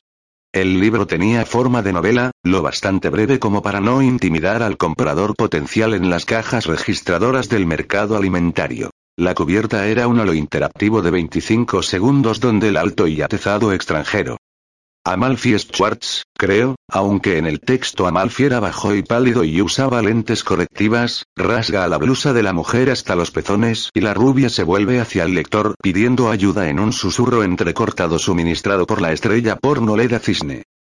Tierra Moribunda segundo vendió 19 millones de ejemplares. No está mal, observó Tirena. Se tarda tiempo en crear un público. La primera Tierra Moribunda vendió 3 mil millones, me lamenté. Pilgrim's Progress, insistió ella. Mein Kampf. Una vez en un siglo. Quizá menos. Pero vendió 3 mil millones. Mira, en la vieja tierra del siglo XX, una cadena de comida rápida cogía carne de vaca muerta, la freía en grasa, añadía carcinógenos, la envolvía en una espuma con base de petróleo y vendía 900 mil millones de unidades. Seres humanos. ¿Quién los entiende? Tierra Moribunda III introdujo los personajes de Winona, la esclava fugitiva que lograba comprar su propia plantación de fibroplástico, aunque el fibroplástico nunca se cultivó en vieja tierra, Arturo Redgrave, el gallardo saltador de obstáculos, ¿qué obstáculos? E Inocence Sperry, la telépata de nueve años que moría de una vaga enfermedad. Inocence duró hasta tierra moribunda noveno, y el día en que Transline me permitió liquidar a aquella cretina, lo celebré con una juerga de seis días y veinte mundos. Desperté en una tubería de puertas del cielo, cubierto de vómito y moho de los respiradores, con la resaca más grande de la red de mundos y la certeza de que pronto tendría que iniciar el décimo volumen de las crónicas de la Tierra moribunda. No es difícil ser un escritor a destajo. Entre Tierra Moribunda II y Tierra Moribunda X habían transcurrido seis años estándar sin demasiadas penas. La estructura era simple, las trampas trilladas, los personajes acartonados, la prosa primitiva. Y yo disponía de mucho tiempo libre. Viajaba. Me casé dos veces más. Cada esposa me abandonó sin rencores, pero con una generosa tajada de los derechos de mi siguiente tierra moribunda. Exploré las religiones y la bebida, pero encontré más esperanzas de consuelo duradero en la segunda. Conservé mi hogar, añadí seis habitaciones en seis mundos y lo llené de obras de arte. Organizaba fiestas. Había escritores entre mis conocidos pero, como en todos los tiempos, desconfiábamos y hablábamos mal de los colegas, envidiando secretamente sus éxitos y encontrando defectos en su obra. Cada uno de nosotros tenía la certeza de ser un verdadero artista de la palabra y pensábamos que éramos comerciales solo debido a las circunstancias. Los demás eran mercenarios. Una fresca mañana, cuando el dormitorio se mecía suavemente en las ramas superiores de mi árbol del mundo templario, desperté bajo el cielo gris y comprendí que mi musa había volado. No escribía poesía desde hacía cinco años. Los cantos estaban abiertos en la torre de Nebrey, con solo unas páginas concluidas al margen de las publicadas. Usaba procesadores de pensamiento para escribir mis novelas, y uno de ellos se activó cuando entré en el estudio. Mierda, imprimió, ¿qué he hecho con mi musa? El hecho de que mi musa pudiera fugarse sin que yo lo advirtiera dice mucho acerca de lo que estaba escribiendo. Para quienes no escriben y nunca han sentido el estímulo del impulso creativo, hablar de musas parece una figura metafórica, una agudeza, pero para quienes vivimos de la palabra, las musas son tan reales y necesarias como la blanda arcilla del lenguaje que ellas nos ayudan a esculpir. Cuando uno está escribiendo, escribiendo en serio, es como si tuviera una ultralínea con los dioses. Ningún poeta verdadero ha podido explicar la exaltación que se siente cuando la mente se transforma en instrumento tanto como cualquier pluma o procesador de pensamientos, ordenando y expresando las revelaciones que fluyen desde alguna parte. Mi musa había huido. La busqué en los otros mundos de mi casa, pero solo el silencio retumbó en las paredes cubiertas de obras de arte y los espacios vacíos.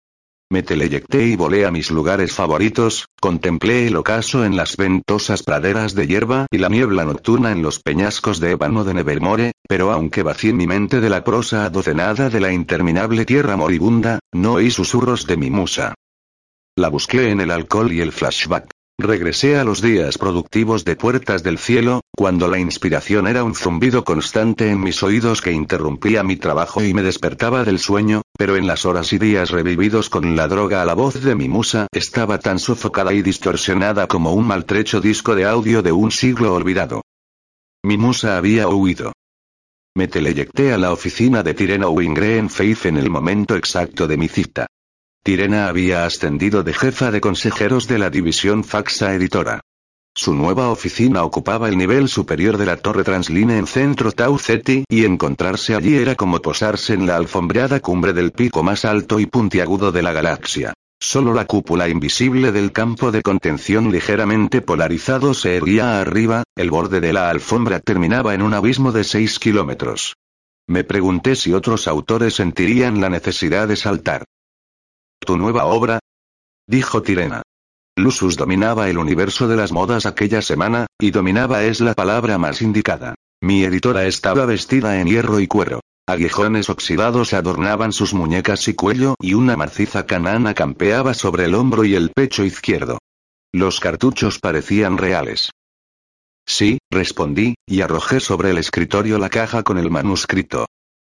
Martín, Martín, Martín, suspiró, ¿cuándo vas a transmitir tus libros en vez de tomarte el trabajo de imprimirlos y traérmelos en persona?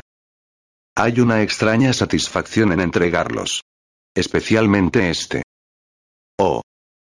Sí. ¿Por qué no lees un poco? Tirena sonrió y se raspó los cartuchos de la canana con las uñas negras. Sin duda tiene la alta calidad de costumbre, Martín. No es necesario que lo lea. Por favor, rogué. De verdad, no es necesario. Siempre me pone nerviosa leer una obra nueva con el autor delante. Esta no te pondrá nerviosa. Solo lee las primeras páginas. Debió de notarme algo en la voz porque frunció el ceño y abrió la caja. Frunció aún más el ceño al leer la primera página y hojear el resto del manuscrito. La primera página tenía una sola frase. Entonces, una bonita mañana de octubre, la tierra moribunda se tragó sus propias entrañas, se sacudió en un espasmo final y murió. Las restantes 299 páginas estaban en blanco. ¿Una broma, Martín? No. ¿Una insinuación? ¿Te gustaría comenzar una serie nueva? No. En cierto modo lo esperábamos, Martín. Nuestros argumentistas han sugerido estimulantes ideas para nuevas series. Subaicee cree que serías perfecto para la novelización de los solos del Vengador Escarlata. Puedes meterte al Vengador Escarlata en tu empresarial culo, dije cordialmente. He terminado con Transline y con esta melaza premasticada que vosotros llamáis novelas.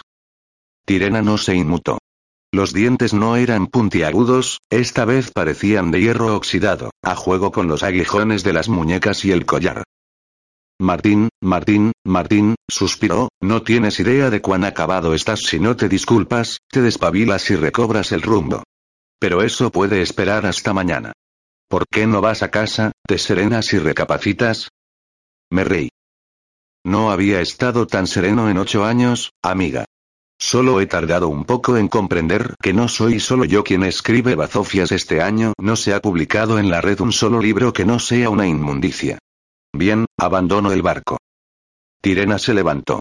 Advertí que en su simulado cinturón de lona colgaba una vara de muerte fuerza. Esperé que fuera tan falsa como el resto del disfraz. Escucha, mísero mercenario sin talento, jadeó. Transline te tiene cogido por las pelotas. Si nos creas más problemas, te pondremos a escribir novelas góticas con el seudónimo Rosemaria Becilla. Ve a casa, recobra la sobriedad y ponte a trabajar en tierra moribunda décimo. Sonreí y sacudí la cabeza. Tirena entornó los ojos. Aún nos debes un anticipo de un millón de marcos, advirtió. Una palabra a colecciones y echaremos mano de todas las habitaciones de tu casa excepto esa maldita balsa que usas como retrete. Puedes sentarte allí hasta que los mares se llenen de excremento. Solté una carcajada final. Es una unidad de eliminación autónoma, alegré. Además, vendí la casa ayer. El cheque por el resto del anticipo ya debe de estar transferido. Tirena tamborileó sobre la empuñadura de plástico de la vara de muerte. Transline tiene los derechos sobre el concepto de la tierra moribunda. Haremos que alguien más escriba los libros. Asentí. No hay problema. Algo cambió en la voz de mi ex editora cuando comprendió que yo hablaba en serio. Intuí que a ella le resultaba ventajoso que me quedara. Escucha, dijo, sin duda puedes resolver esto, Martín. El otro día le decía al director que tus anticipos eran demasiado escasos y que Transline debería crear una nueva línea argumental para ti. Tirena, Tirena, Tirena, suspiré. Adiós. Me teleyecté a Vector Renacimiento y luego a Parsimonia, donde abordé una gironave para el viaje de tres semanas a Askit y al apiñado reino del triste rey Billy. Notas para un bosquejo del triste rey Billy.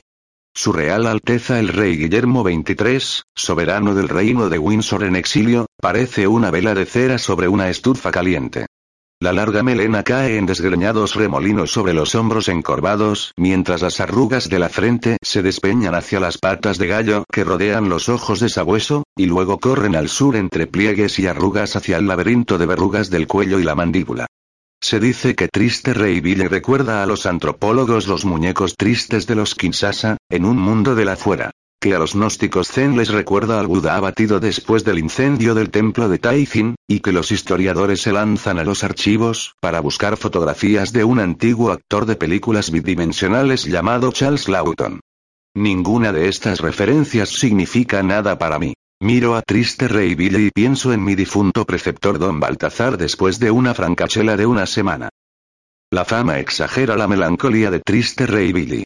A menudo ríe pero tiene el infortunio de que su forma de reír haga creer a la mayoría de la gente que está sollozando.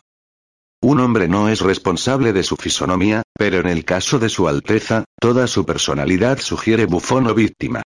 Se viste si esa es la palabra con algo rayano a un constante estado de anarquía, desafiando el buen gusto y el sentido del color que tienen sus criados androides, de modo que algunos días choca simultáneamente consigo mismo y con su entorno. Pero su apariencia no se limita al caos en la indumentaria. El rey Guillermo se desplaza en una esfera permanente de desaliño. La bragueta abierta, la andrajosa capa de terciopelo atrayendo magnéticamente migajas del suelo, la arrugada manga izquierda mucho más larga que la derecha, que a su vez parece sumergida en mermelada. Supongo que ya captan la idea. A pesar de todo, Triste Rey Billy posee una mente perceptiva, y una pasión por las artes y la literatura sin parangón desde los días del verdadero renacimiento en vieja tierra. En algunos sentidos, Triste Rey Billy es el niño gordo con la cara eternamente pegada al escaparate de la tienda de golosinas. Ama y aprecia la buena música, pero es incapaz de producirla. Conocedor de la danza y de todo lo grácil, su Alteza es un torpe, una serie ambulante de tropiezos y caídas. Apasionado lector, infalible crítico de poesía y patrono de la oratoria, Triste Rey Ville combina el tartamudeo con una timidez que no le permite mostrar a nadie sus poemas ni su prosa. Solterón empedernido que ahora cumple 60 años, Triste Rey Billy habita el decrépito palacio y el reino de 3.000 kilómetros cuadrados como si fuera otro arrugado atuendo real. Abundan las anécdotas. Uno de los famosos pintores a quienes Triste Rey Billy mantiene, encuentra a su majestad caminando con la cabeza gacha, las manos entrelazadas a la espalda, un pie en el sendero y otro en el barro, obviamente sumido en sus pensamientos. El artista saluda a su mecenas. Triste Rey Billy alza la mirada, parpadea, mira alrededor como si despertara de una larga siesta. Excúsame, dice su Alteza al divertido pintor, Pepe ¿puedes de decirme si voy hacia el palacio o me alejo del Pepe Palacio? Vas hacia el palacio, Majestad, responde el artista. Bebe bien, suspira el rey, entonces he almorzado. El general Horace Glennoneigt había iniciado su rebelión, y ese mundo de la fuera llamado Askit se hallaba en su camino de conquista. Askid no se preocupaba, la hegemonía había ofrecido una flota espacial fuerza como protección, pero el soberano del reino de Windsor en exilio parecía más derretido que nunca cuando me llamó. Martín, dijo su majestad, ¿has oído hablar de la batalla de Fomalaut? Sí, respondí. No es para preocuparse. Fomalaut es el tipo de lugar que Glennoneigt ha estado atacando pequeño, apenas unos miles de colonos, rico en minerales, y con una deuda temporal de por lo menos 20 meses estándar de la red. 23, señaló triste Rey Billy. Entonces en NOCC crees que corramos Pepe peligro? No. Con un tiempo de tránsito real de solo tres semanas y una deuda temporal de menos de un año, la hegemonía siempre puede acudir con sus fuerzas desde la red mucho más rápidamente que el general desde Fomalaut. Quizá, musitó triste Rey Billy, quien se apoyó en un globo y se enderezó bruscamente cuando lo hizo girar con su peso. Pero no obstante he decidido iniciar nuestra MM modesta égira. Parpadeé sorprendido. Hacía dos años que Billy hablaba de trasladar el reino en exilio, pero nunca pensé que lo cumpliría. Las naves Spes las naves ya están en Parvati, anunció. Askita convenido en Sumin Sumin Sumin en brindar el transporte que necesitamos hasta la red. ¿Y el palacio? Pregunté. ¿La biblioteca? ¿Las granjas y terrenos? Donados, por supuesto, replicó. Pero el contenido de la biblioteca vendrá con nosotros. Me senté en un brazo del diván de cuero de caballo y me froté el cuello. En mis diez años de presencia en aquel reino, había ascendido de protegido de a instructor, confidente y amigo, pero jamás pretendí comprender a ese desaliñado enigma. A mi llegada me había otorgado una audiencia de inmediato. ¿DDD deseas unirte a las DD de más personas de talento en nuestra pequeña colonia? Preguntó. Sí, Majestad. ¿Y escribirás MM más libros como la T Tierra Moribunda? No, si puedo evitarlo, Majestad. Yo lo leí, comentó el hombrecito. Era MM muy interesante. Eres muy amable, Majestad. Pepe Pamplinas, Silenus. E era interesante porque sin duda alguien lo había SS simplificado y rechazado las partes malas. Sonreí, sorprendido por la repentina revelación de que triste Rey Billy me caería bien. Pepe pero los cantos, suspiró, ese era un libro. Quizás el mejor volumen de VV poesía publicado en la red durante los dos últimos siglos. Nunca sabré cómo lograste sortear a la policía de la mediocridad. Yo pedí 20.000 ejemplares para el RR Reino. Incliné la cabeza ligeramente, por primera vez sin palabras desde mi apoplejía de dos décadas antes. ¿Escribirás más Pepe poesía como los cantos? He venido a intentarlo, Majestad. Entonces, bienvenido, declaró triste Rey Billy. Te alojarás en el ala oeste del Pal Pal Castillo, cerca de mi oficina, y mi puerta siempre estará abierta para ti. Ahora miré hacia la puerta cerrada y al pequeño soberano, que, incluso cuando sonreía, parecía al borde de las lágrimas. ¿Y Perión? Pregunté. Él había mencionado muchas veces la colonia transformada en mundo primitivo. Exacto. Las naves seminales con androides han estado allí algunos años, MM Martín. Han allanado el K-camino, por así decirlo.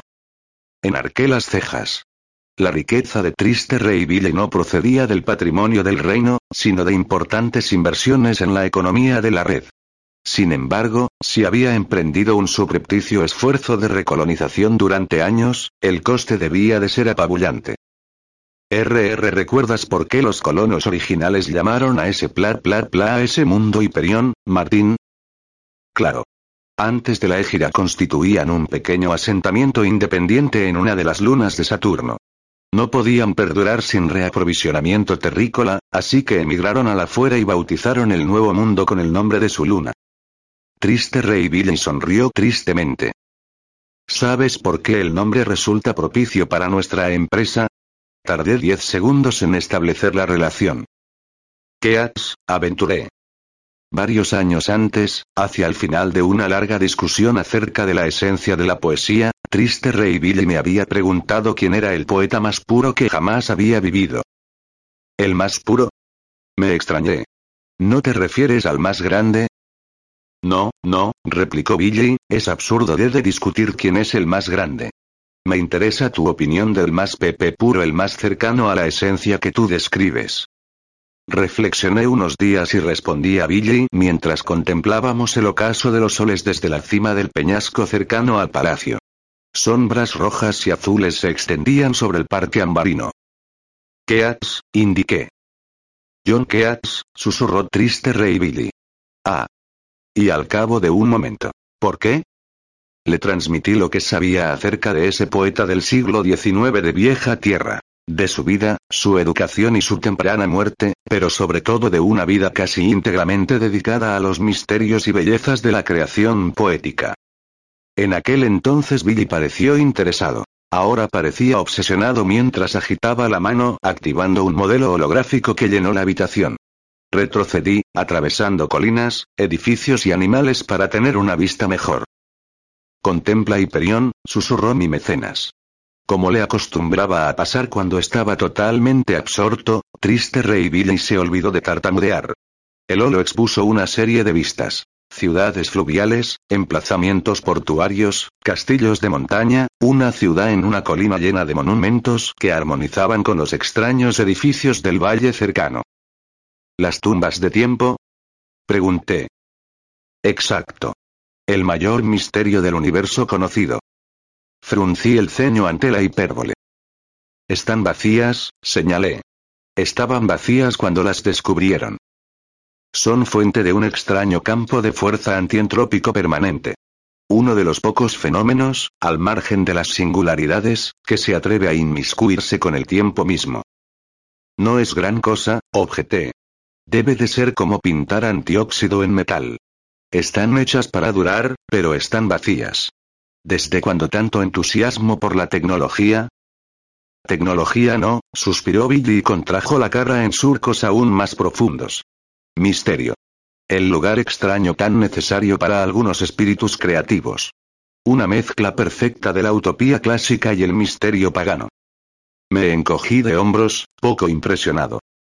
Triste Rey Billy desactivó el holo. ¿Ha mejorado tu Pepe poesía? Me crucé de brazos y miré fijamente a aquel enano regio. No. ¿Ha vuelto tu MM Musa? No dije nada. Si las miradas mataran, todos hubiéramos exclamado el rey ha muerto, viva el rey. Antes del anochecer. Muy bebe bien, dijo, mostrando que podía ser insufriblemente artero además de triste. Haz las MM maletas, muchacho. Nos vamos a Hiperión. Acercamiento. Las cinco naves seminales de Triste Rey Billy flotaban como dorados dientes de león sobre un cielo lapislázuli. Ciudades blancas se elevaban en tres continentes. Keats, Endymion, Puerto Romance la ciudad de los poetas. Más de 8.000 peregrinos del arte escaparon de la tiranía de la mediocridad en busca de una visión renovada en ese mundo tosco. Asquith y Windsor en exilio habían sido centros de biofactura de androides en el siglo posterior a la égira, y ahora estos amigos de tez azul trajinaban y araban, conscientes de que al concluir esas últimas tareas serían libres al fin. Se levantaron las ciudades blancas. Los aborígenes, cansados de jugar al nativo, salieron de las aldeas y selvas y nos ayudaron a reconstruir la colonia según especificaciones más humanas. Los tecnócratas, burócratas y ecócratas fueron descongelados y lanzados a ese mundo desprevenido. El sueño de triste Rey Billy se acercó un paso más a la realidad. Cuando llegamos a Hyperion, el general Horace Glenonade estaba muerto y su breve pero brutal motín aplastado, pero no habíamos vuelto atrás. Algunos de los más toscos artistas y artesanos abandonaron la ciudad de los poetas y llevaron vidas provincianas pero creativas en Japtown o Puerto Romance, e incluso en las fronteras que se expandían más allá, pero yo me quedé. No encontré ninguna musa en Hiperión durante los primeros años. Para muchos, la expansión de la distancia provocada por la carencia de transporte, los BEMS eran inseguros, los deslizadores escasos, y la contracción de la conciencia artificial debida a la falta de una esfera de datos, la imposibilidad de acceso a la entidad suma y la existencia de un solo transmisor ultralínea, condujo a una renovación de la energía creativa, una nueva captación del sentido de ser humano y artista. Pero eso decían. Yo no descubrí ninguna musa. Mis versos eran técnicamente impecables, pero estaban tan muertos como el gato de Finn. Decidí matarme. Pero primero pasé un tiempo, al menos nueve años, realizando un servicio comunitario que consistía en aportar algo de lo cual carecía el nuevo Hyperion. Decadencia. Gracias a un bioescultor apropiadamente llamado Graumanaket, obtuve los flancos velludos, los cascos y las patas de cabra de un sátiro. Me dejé crecer la barba y me estiré las orejas. Grauman realizó interesantes modificaciones a mis genitales. La noticia se divulgó. Campesinas, aborígenes, las esposas de nuestros nobles urbanistas y pioneros, todas aguardaban una visita del único sátiro residente en Hiperión o concertaban una cita a ellas mismas. Aprendí el verdadero significado de priápico y satiriasis. Aparte de la interminable serie de competencias sexuales, mis proezas de bebedor se hicieron legendarias y mi vocabulario regresó a algo parecido a los viejos días del protectorado. Era una puñetera maravilla. Era un puñetero infierno. En la noche en que yo había resuelto volarme los sesos, apareció Grendel. Notas para un bosquejo del monstruo visitante. Nuestros peores sueños se han vuelto realidad. Algo maligno desvía la luz. Sombras de Morbius y el Krell. Atiza los fuegos. Madre, Grendel viene esta noche. Al principio creemos que los desaparecidos son meros ausentes. No hay centinelas en las murallas de nuestra ciudad. En realidad no hay murallas, ni guerreros a las puertas de nuestro salón de banquetes. Luego un marido denuncia la desaparición de su mujer entre la cena y el momento de acostar a los dos hijos. Oban Christus, el implosionista abstracto, no acude a su representación en el anfiteatro de los poetas, la primera vez que se pierde una línea en 82 años de actuar en el escenario. La preocupación aumenta. Triste Rey Ville regresa de su labor como supervisor de la restauración de Hacktown y promete que se intensificará la seguridad. Se teje una red de sensores alrededor de la ciudad. Oficiales de seguridad investigan las tumbas de tiempo e informan que todas siguen vacías. Se envían aparatos a la entrada del laberinto que hay en la base de la tumba de Jade y un sondeo de 6.000 kilómetros no revela nada. Deslizadores automáticos y tripulados patrullan entre la ciudad y la cordillera de la Brida y no captan nada mayor que el calor de una anguila de las rocas. Durante una semana local no se producen más desapariciones. Luego empiezan las muertes. Encuentran al escultor Pete García en el estudio y en el dormitorio y en el patio. El encargado de seguridad Truinines comete la torpeza de decir a un periodista, es como si un animal feroz lo hubiera descuartizado. Pero ningún animal que yo conozca le haría eso a un hombre. Todos sentimos un escalofrío y una excitación secretos. Sí, el diálogo es malo, sacado de un millón de películas y olos de terror, pero ahora formamos parte del espectáculo. La sospecha se decanta hacia lo evidente. Un psicópata anda suelto entre nosotros. Quizá mata con una espada pulsátil o un látigo infernal. Esta vez no tuvo tiempo para deshacerse del cuerpo. Pobre Pete. Inés es despedido y el alcalde Pruet recibe autorización de su majestad para contratar, adiestrar y armar una fuerza policial urbana de 20 agentes. Se propone someter al detector de mentiras a los 6.000 habitantes de la ciudad de los poetas. En los cafés al aire libre se habla de derechos civiles, pero técnicamente estamos fuera de la hegemonía. ¿Tenemos derechos? Se trazan planes imbéciles para atrapar al asesino. Luego empieza la carnicería. Los asesinatos no seguían un esquema fijo. Los cuerpos aparecían a pares, a tríos, a solas o no aparecían. Algunas desapariciones eran incruentas, otras dejaban litros de sangre. No había testigos ni supervivientes. El lugar no parecía importar. La familia Waymont vivía en una de las villas de los alrededores, pero Sir Rob nunca abandonaba su estudio del centro de la ciudad. Dos víctimas desaparecieron a solas, de noche, mientras paseaban por el jardín Zen, pero la hija del canciller Lehman tenía guardaespaldas privados y sin embargo desapareció mientras estaba sola en un cuarto de baño en el séptimo piso del palacio de Triste Rey Billy. En Lusus, Centro Tau Ceti y otros viejos mundos de la red, la muerte de mil personas constituye una noticia de poca monta, información para la esfera de datos o las páginas interiores del periódico matutino, pero en una ciudad de 6.000 personas y una colonia de 50.000, 12 asesinatos, como la proverbial sentencia a ser colgado al amanecer, concentran maravillosamente la atención. Yo conocía a Melindre Harris, una de las primeras víctimas. Harris había sido una de mis primeras conquistas como sátiro, y una de las más entusiastas. Una hermosa muchacha, cabello largo y rubio demasiado suave para ser real, una tez de melocotón fresco demasiado virginal para soñar con tocarla, una belleza demasiado perfecta para creerla, precisamente la mujer a la que incluso el hombre más tímido sueña con violar. Esta vez la violaron en serio. Encontraron solo la cabeza, apoyada en el centro de la plaza Lord como si la hubieran enterrado hasta el cuello en mármol líquido. Cuando oí los detalles comprendí con qué clase de criatura nos las veíamos, pues un gato que teníamos en la finca de mamá dejaba ofrendas similares en el patio sur en las mañanas de verano. La cabeza de un ratón mirando desde la piedra arenisca en pleno asombro de roedor, o a veces la sonrisa dentuda de una ardilla. Trofeos de muerte de un depredador orgulloso pero hambriento. Triste Rey Billy me visitó mientras yo trabajaba en mis cantos. Buenos días, Billy, saludé.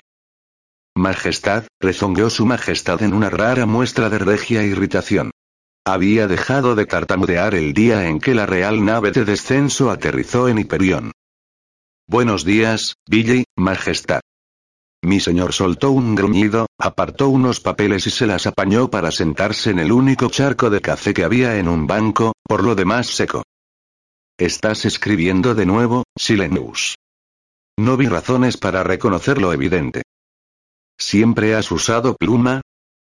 No, solo cuando quiero escribir algo digno de leerse. ¿Eso es digno de leerse? Señaló los manuscritos que yo había apilado en dos semanas locales de trabajo. Sí. ¿Sí? ¿Solo sí? Sí. ¿Lo podré leer pronto? No. Billy bajó la mirada y advirtió que tenía la pierna en un charco de café. Frunció el ceño y limpió el charco con el borde de la capa. ¿Nunca? preguntó. No, a menos que me sobrevivas. Es mi pretensión, admitió el rey. Mientras tú mueres por ser el carnero de las ovejas del reino. ¿Eso es un intento de metáfora? En absoluto, replicó Billy. Solo una observación. No he mirado a una oveja desde mis días de infancia en la granja. En una canción prometí a mi madre que no volvería a follar ovejas sin pedirle permiso. Mientras el rey Billy me miraba apesadumbrado, entoné unas notas de una antigua canción llamada Nunca habrá otra oveja. Martín, alguien o algo está matando a mi gente. Aparté el papel y la pluma. Lo sé. Necesito tu ayuda. ¿Cómo, por Dios? ¿Quieres que busque al asesino como un detective de HTV? ¿Tener una puñetera lucha a muerte en las puñeteras cascadas de Reichenbach? Eso sería satisfactorio, Martín. Pero por ahora bastarían unas opiniones y consejos. Opinión 1, fue estúpido venir aquí. Opinión 2, es estúpido quedarse. Consejo Alfa y Omega. Márchate. Billy asintió, abatido. ¿Marcharme de esta ciudad o de toda Hiperión? Me encogí de hombros. Su Majestad se levantó y se dirigió a la ventana de mi pequeño estudio. Daba a un callejón de tres metros y a la pared de ladrillos de una planta de reciclaje automática vecina. Billy estudió la vista. ¿Conoces la antigua leyenda del alcaudón? Preguntó. Sí. Los aborígenes asocian al monstruo con las tumbas de tiempo. Los aborígenes se pintarrajean el vientre para celebrar la cosecha y fuman tabaco no recombinatorio. Billy asintió ante la sabiduría del comentario. El equipo inicial de la hegemonía tenía miedo de esta zona. Puso los grabadores multicanal y mantuvo sus bases al sur de la brida. Mira, Majestad, ¿qué quieres? Absolución por haber cometido el error de fundar la ciudad aquí, Estás absuelto. Ve y no peques más, hijo mío. Ahora, Alteza, si no te molesta, adiós. Debo escribir unos versos procaces. Billy no se apartó de la ventana. ¿Recomiendas que evacuemos la ciudad, Martín? Vacilé solo un instante. Claro. ¿Te marcharías con los demás? ¿Por qué no? Billy se volvió para mirarme a los ojos. ¿De verdad? No dije nada. Al cabo de un rato desvié la vista. Lo suponía, suspiró el amo del planeta. Se entrelazó las manos regordetas a la espalda y miró de nuevo la pared de ladrillos. Si yo fuera detective, sospecharía. El ciudadano menos productivo de la ciudad empieza a escribir de nuevo después de una década de silencio solo cuánto, Martín. Dos días después de que empezaron los asesinatos, Ahora se aparta de la vida social que antes dominaba y se dedica a componer un poema épico. Se vuelve tímido, incluso las jóvenes están a salvo de su ardor cabrío. ¿Ardor cabrío, milord? Murmuré. Billy me miró por encima del hombro. De acuerdo, dije. Me has pescado. Confieso. Las asesiné y me bañé en su sangre. Funciona como un puñetero afrodisíaco literario. Calculo que con 300 víctimas más, a lo sumo, tendré mi próximo libro listo para la publicación. Billy se volvió de nuevo hacia la ventana. ¿Qué ocurre? Pregunté. ¿No me crees? No. ¿Por qué no? Porque sé quién es el asesino, declaró el rey. En el holofoso contemplamos cómo el alcaudón mataba a la novelista Sira Robb y a su amante. Estaban en penumbra. Las carnes maduras de Sira brillaban con una fosforescencia pálida, mientras que las nalgas blancas de su joven amigo parecían flotar separadas del resto del cuerpo bronceado. Ambos estaban llegando al clímax cuando sucedió lo inexplicable. En vez de los contoneos finales y la repentina pausa del orgasmo, el joven pareció levitar hacia atrás, elevándose como si Sira lo hubiera expulsado de su cuerpo.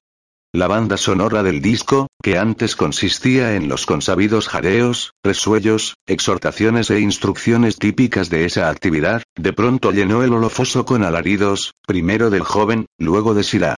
Con un golpe seco, el cuerpo del muchacho chocó contra una pared fuera de cámara. El cuerpo de Sira aguardaba con una vulnerabilidad trágicamente cómica, las piernas separadas, los brazos abiertos, los pechos aplastados, los muslos pálidos. Había echado la cabeza atrás extasiada, pero ahora la alzó, y la conmoción y la furia reemplazaron la expresión curiosamente similar del inminente orgasmo. Abrió la boca para gritar. No hubo palabras. Se oyó un húmedo chasquido de puñales al atravesar la carne, de garfios que arrancaban tendones y huesos. Sira echó la cabeza hacia atrás, abrió la boca, y el cuerpo le estalló desde el esternón hacia abajo. La carne se desprendió como si un hacha invisible partiera a Sira Rob para hacer leña.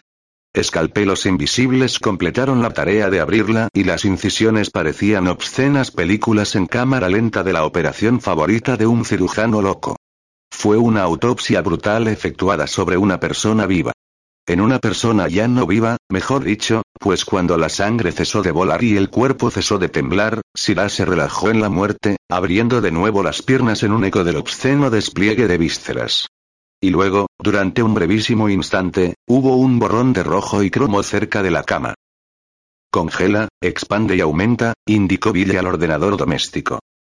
El borrón se resolvió en una cabeza salida de la pesadilla de un drogadicto. Una cara formada de acero y cromo, dientes similares a los de un híbrido de lobo y pala mecánica, ojos como láseres color rubí ardiendo en gemas sangrientas, frente perforada por un cuerno curvado de 30 centímetros sobre un cáneo de mercurio, cuello rodeado de cuernos similares. ¿El alcaudón? Pregunté. Billy asintió. ¿Qué le sucedió al muchacho? No había rastros de él cuando descubrieron el cuerpo de Sirá, respondió el rey. Nadie sabía que había desaparecido hasta que se descubrió este disco. Lo han identificado como un joven de Endymion, especialista en recreaciones. ¿Acabas de encontrar el holo? Ayer. La gente de seguridad encontró la cámara en el techo. Menos de un centímetro de diámetro. Sira tenía una biblioteca con discos similares. Al parecer la cámara estaba allí solo para registrar. Locuras de alcoba, atajé. Exacto. Me levanté para acercarme a la imagen flotante de la criatura. Pasé la mano por la frente, el aguijón y las mandíbulas. El ordenador había calculado el tamaño y lo había representado en consecuencia. A juzgar por la cabeza, nuestro grendel local tenía más de tres metros de altura. Alcaudón, murmuré, más un saludo que una identificación. ¿Qué puedes decirme de él, Martín? ¿Por qué me lo preguntas a mí? Protesté. Soy poeta, no mito historiador. Preguntaste al ordenador de la nave seminal acerca de la naturaleza y el origen del alcaudón. Enarqué las cejas. Se suponía que el acceso al ordenador era tan privado y anónimo como una entrada en la esfera de datos de la hegemonía. ¿Y qué? Cientos de personas deben de haber revisado la leyenda del alcaudón desde que comenzaron los asesinatos. Quizá miles.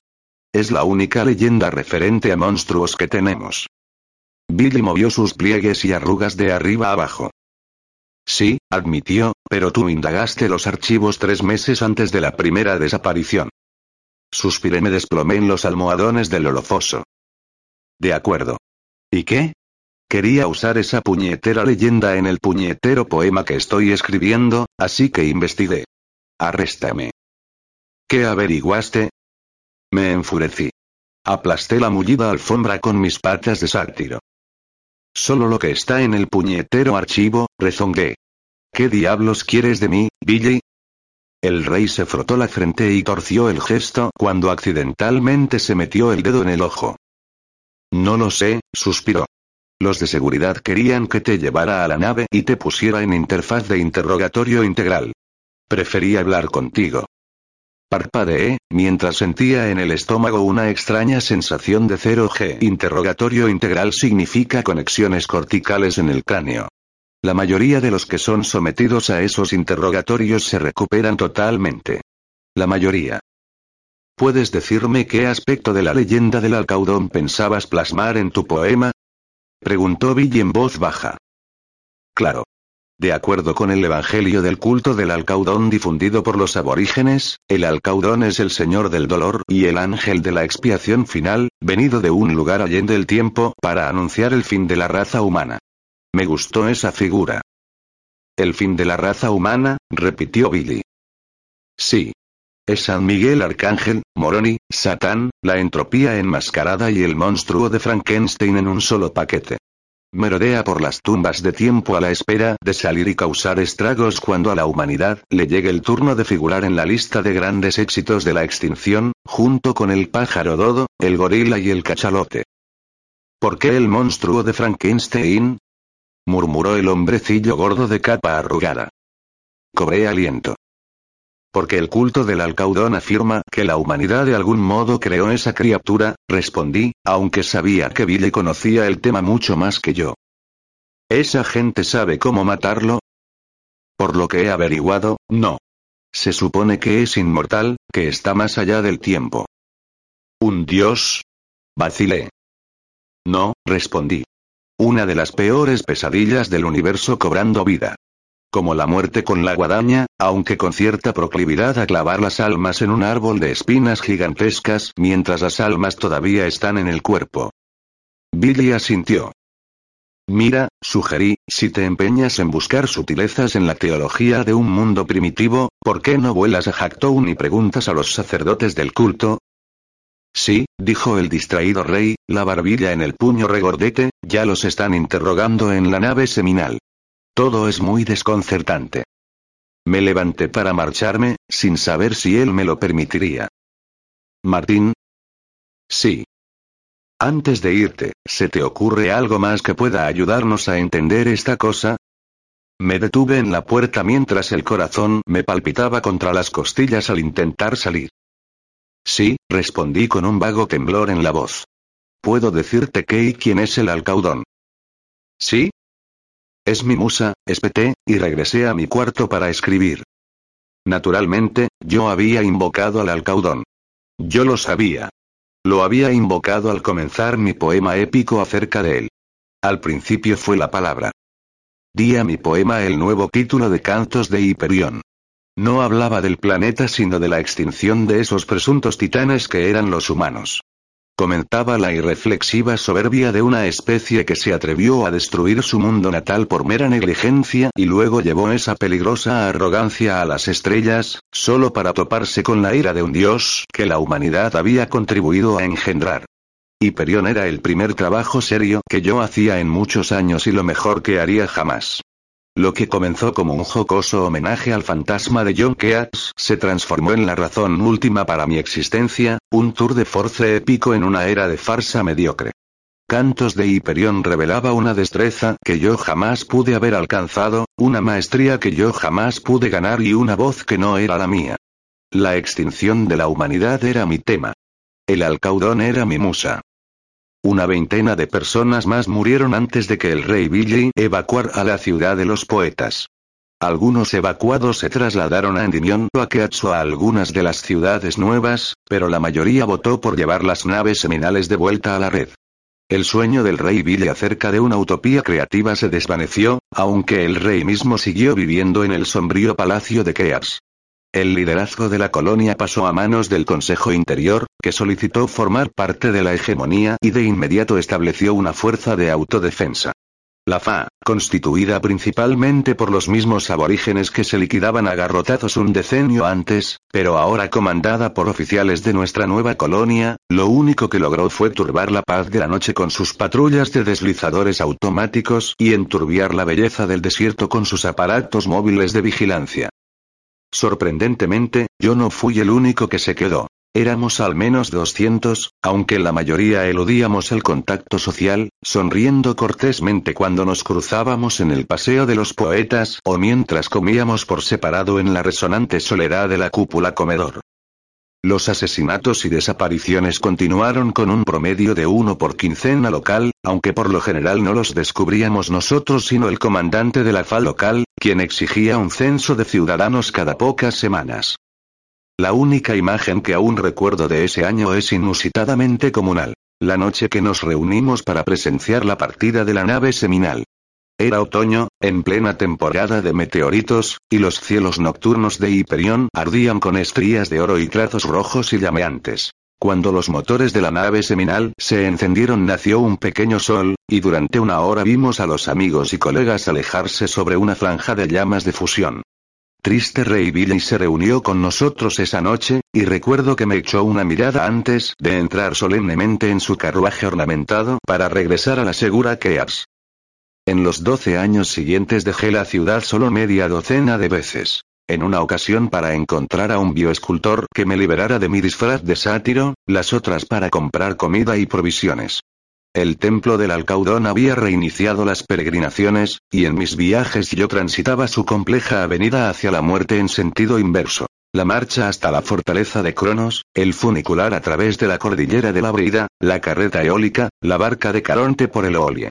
Al regresar, observaba a los peregrinos que viajaban conmigo y me preguntaba quién de ellos sobreviviría. Pocos visitaban la ciudad de los poetas. Nuestras inconclusas torres empezaron a parecer ruinas. Las galerías, con sus espléndidas cúpulas de cristal metálico y arcadas cubiertas, quedaron ocultas por la vegetación. Entre las losas asomaban piromalezas y hierbas cicatriz. La FA contribuyó al caos instalando minas y trampas para matar al alcaudón, pero solo consiguió devastar bellas zonas de la ciudad. La irrigación dejó de funcionar. El acueducto se derrumbó. El desierto avanzó y yo caminaba de habitación en habitación por el palacio abandonado del rey Billy, trabajando en mi poema, esperando a mi musa. Pensándolo bien, la relación causa-efecto empieza a parecer un rizo de lógica desquiciada del artista Carolus o quizás una estampa de Escher. El alcaudón había nacido del conjuro de mi poema, pero el poema no podría haber existido sin la simultánea amenaza y presencia del alcaudón como musa. Quizá yo estaba un poco loco en esos días. Durante doce años la muerte súbita liberó a la ciudad de diletantes hasta que solo quedamos el alcaudón y yo. El paso anual de los peregrinos del alcaudón era una molestia menor. Una caravana distante que cruzaba el desierto rumbo a las tumbas de tiempo. A veces algunos regresaban, huyendo por arenas bermejas hacia el refugio de la fortaleza de Cronos, 20 kilómetros al sudoeste. Con mayor frecuencia no aparecía nadie. Yo observaba desde las sombras de la ciudad. El cabello y la barba me habían crecido hasta cubrir algunos de los harapos que llevaba. Salía principalmente de noche, me movía entre las ruinas como una sombra furtiva. A veces miraba la torre iluminada del palacio, como David hume atisbando por sus propias ventanas, para decidir solemnemente que no estaba en casa. Nunca trasladé el sintetizador de alimentos del comedor a mis aposentos, pues prefería comer en el silencio resonante, bajo el dúo morajado, como un aturdido helo y engordando para el inevitable Moloch. Nunca vi al alcaudón. Muchas noches, poco antes del alba, despertaba por un ruido brusco, metal raspando piedra, el crujido de la arena bajo una pisada, pero, aunque a menudo tuve la certeza de que me observaban, nunca descubrí al observador. En ocasiones realicé el corto viaje hasta las tumbas de tiempo, casi siempre de noche, eludiendo el blando y desconcertante tirón de las mareas antientrópicas mientras me desplazaba entre complejas sombras bajo las alas de la esfinge o miraba las estrellas a través de la pared esmeralda de la tumba de Jade. A mi regreso de una de esas peregrinaciones nocturnas, encontré a un intruso en mi estudio. Impresionante, MMM Martín, manifestó el rey Billy, mientras señalaba una de las pilas de manuscritos que había en la habitación. Sentado en la enorme silla, ante la larga mesa, el fracasado monarca parecía más viejo, más abatido que nunca. Era obvio que había leído durante varias horas. ¿En serio crees que la humanidad MMMM merece este final? Preguntó en voz baja. Hacía doce años que yo no oía ese tartamudeo. Me separé de la puerta, pero no respondí. Billy había sido mi amigo y mecenas durante más de 20 años estándar, pero en ese momento podría haberlo matado. Me encolerizaba que alguien leyera cantos de Hiperión sin mi consentimiento. ¿FF fechas tus popopo cantos? Preguntó Billy, que hojeaba la pila más reciente de páginas concluidas. ¿Cómo has llegado aquí? Rezongué. No era una pregunta ociosa. En los últimos años los deslizadores, naves de descenso y helicópteros no habían tenido mucha suerte al volar a la región de las tumbas de tiempo. Las máquinas volvían sin pasajeros. Eso había obrado maravillas para alimentar el mito del alcaudón. El hombrecillo de capa arrugada se encogió de hombros. El uniforme pretendía parecer majestuoso y elegante, pero solo le daba aspecto de arlequino beso. Seguía la última tanda de peregrinos, contestó. Luego VV vine desde la fortaleza de Cronos para visitarte. Veo que no has escrito nada desde hace muchos meses, MM Martín. ¿Puedes explicarlo? Lo fulminé con una silenciosa mirada al acercarme. Quizá yo pueda explicarlo, continuó Billy. Miró la última página concluida de los cantos como si contuviera la respuesta a una adivinanza que nadie había resuelto. Escribiste las últimas estrofas la misma semana del año pasado en que desapareció J.T. Telio. ¿Y qué? Me había acercado al otro extremo de la mesa. Fingiendo una actitud casual, cogí una pila de páginas y las puse fuera del alcance de Billy. Que FFF fue, según los monitores de la FA, la FF fecha de la muerte del último habitante de la ciudad de los poetas. Es decir, el último excepto Tete tú, Martín. Me encogí de hombros y empecé a caminar alrededor de la mesa. Necesitaba llegar a Billy sin tener el manuscrito en el camino. No lo has terminado, Martín, comentó con voz triste y profunda. Todavía hay una probabilidad de que la humanidad SSS sobreviva a la caída. No, rebatí mientras me acercaba. Pero no puedes escribirlo, ¿verdad, Martín? No puedes componer este poema a menos que tu MM musa derrame sangre, ¿verdad, Martín? Tonterías, mascullé. Quizá. Pero una coincidencia fascinante. ¿Alguna vez te has preguntado por qué te has salvado tú, Martín? Me encogí nuevamente de hombros y puse otra pila de papeles fuera de su alcance. Yo era más alto, más fuerte y más inescrupuloso que Billy, pero tenía que asegurarme de que el manuscrito no sufriera ningún daño si acaso él forcejeaba cuando yo lo levantara de la silla para echarlo. Es hora de hacer algo con este problema, declaró mi mecenas. No, proferí, es hora de que te largues. Aparté a un lado las últimas páginas y alcé los brazos, sorprendido de verle un candelabro de bronce en una mano. Quédate ahí, por favor, murmuró triste Rey Billy, mientras alzaba un paralizador neural del regazo. Me detuve solo un instante y me eché a reír. Pequeño farsante, barboté. No podrías usar una puñetera arma aunque la vida te fuera en ello. Avancé para levantarlo y echarlo. Tenía la mejilla contra la piedra del patio, pero un ojo suficientemente abierto como para ver que las estrellas aún brillaban a través de la rota tracería de la cúpula de la galería. No podía parpadear. Las extremidades y el torso me cosquilleaban con pinchazos de sensación, como si todo el cuerpo se me hubiera dormido y ahora despertara penosamente. Quería gritar, pero la mandíbula y la lengua se negaban a responder. De pronto me alzaron y me apoyaron en un banco de piedra, de modo que pude ver el patio y la fuente seca diseñada por Ritmet Corber. El laoconte de bronce luchaba con serpientes metálicas bajo la luz fluctuante de las lluvias de meteoritos anteriores al alba. Lola la lamento, Martín, tartamudeó una voz familiar, PPP pero esta LL locura tiene que terminar. El rey Billy se me acercó con un gran montón de manuscritos. Otras páginas estaban apiladas en la taza de la fuente, al pie del troyano de metal. Cerca había un cubo de queroseno. Logré cerrar los ojos. Los párpados se movieron como hierro oxidado. La parálisis pasará en cualquier MM momento, informó Billy. Se dirigió hasta la fuente, alzó un fajo de manuscritos y los prendió con el encendedor. ¡No! Logré gritar a través de las mandíbulas apretadas. Las llamas bailaron y murieron. Billy dejó caer las cenizas en la fuente y encendió otra pila de páginas, enrollándolas para formar un cilindro. Relucían lágrimas en las mejillas arrugadas, iluminadas por el fuego. Tú lo invocaste, jadeó el hombrecillo. Tiene que te, te, te terminar. Traté de levantarme. Mis brazos y piernas se movieron como las extremidades de una marioneta mal manejada. El dolor era increíble. Grité de nuevo y el agónico sonido retumbó en el mármol y el granito. Billy alzó un gordo fajo de papeles y se detuvo para leer la primera página. Sin más argumento ni utilería. Que mi frágil mortalidad, soporto. La carga de esta eterna quietud. La inmutable sombra y esas tres formas fijas. Como una sola luna en mis sentidos. Pues con mi cerebro ardiente me di con certeza. Sus estaciones de plata derramadas en la noche. Y día tras día creí volverme. Más escuálido y fantasmal. A menudo rogué. Intensamente que la muerte me arrancara. De este valle de lágrimas. Desesperando. Del cambio, hora tras hora me maldije. Billy alzó la cara a las estrellas y entregó las páginas a las llamas. ¡No! exclamé de nuevo, obligando a mis piernas a arquearse. Me apoyé en una rodilla, traté de estabilizarme con un brazo atravesado por cosquilleos. Caí de lado. La sombra con capa arrojó un fajo demasiado grueso para enrollarlo y lo miró bajo la luz tenue. Vi un borroso rostro. No aquejado por penas humanas, más blanqueado. Por una inmortal enfermedad que no mata.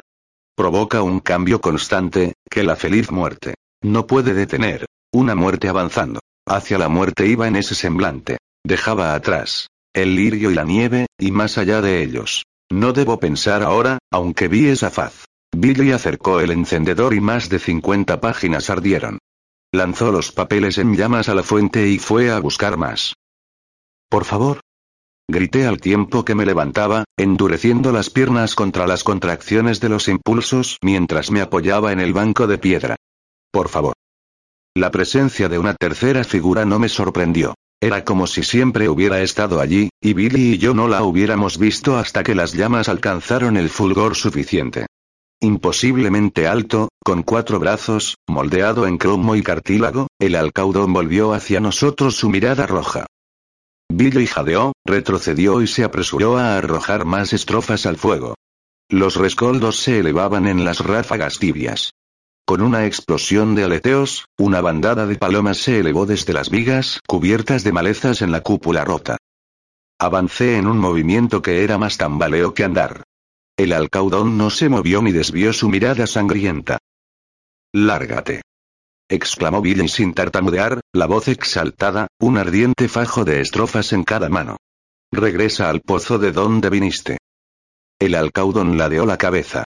Una luz roja fulguró en superficies aguzadas. Mi señor. exclamé, aunque sin saber si le hablaba al rey o a aquella aparición infernal. Avancé los últimos pasos y aferré el brazo de Billy.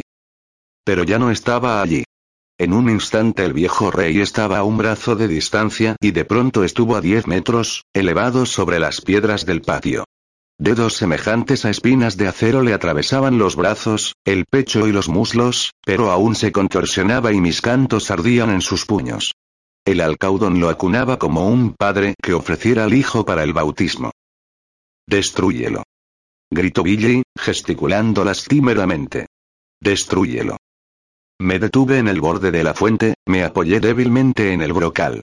Al principio creí que hablaba de destruir el manuscrito, luego pensé que hablaba del poema y al fin comprendí que se refería a ambos. Mil y pico de páginas manuscritas yacían sobre la fuente seca. Cogí el cubo de queroseno. El alcaudón no se movió, excepto para acercarse a Billy al pecho en un movimiento extrañamente afectuoso.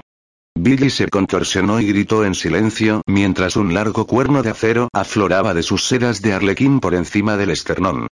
Me quedé allí estúpidamente, recordando las colecciones de mariposas que tenía cuando niño. Lenta y mecánicamente, derramé queroseno sobre las páginas desperdigadas. Termina. Jadeó el rey Billy. Martín, por amor de Dios.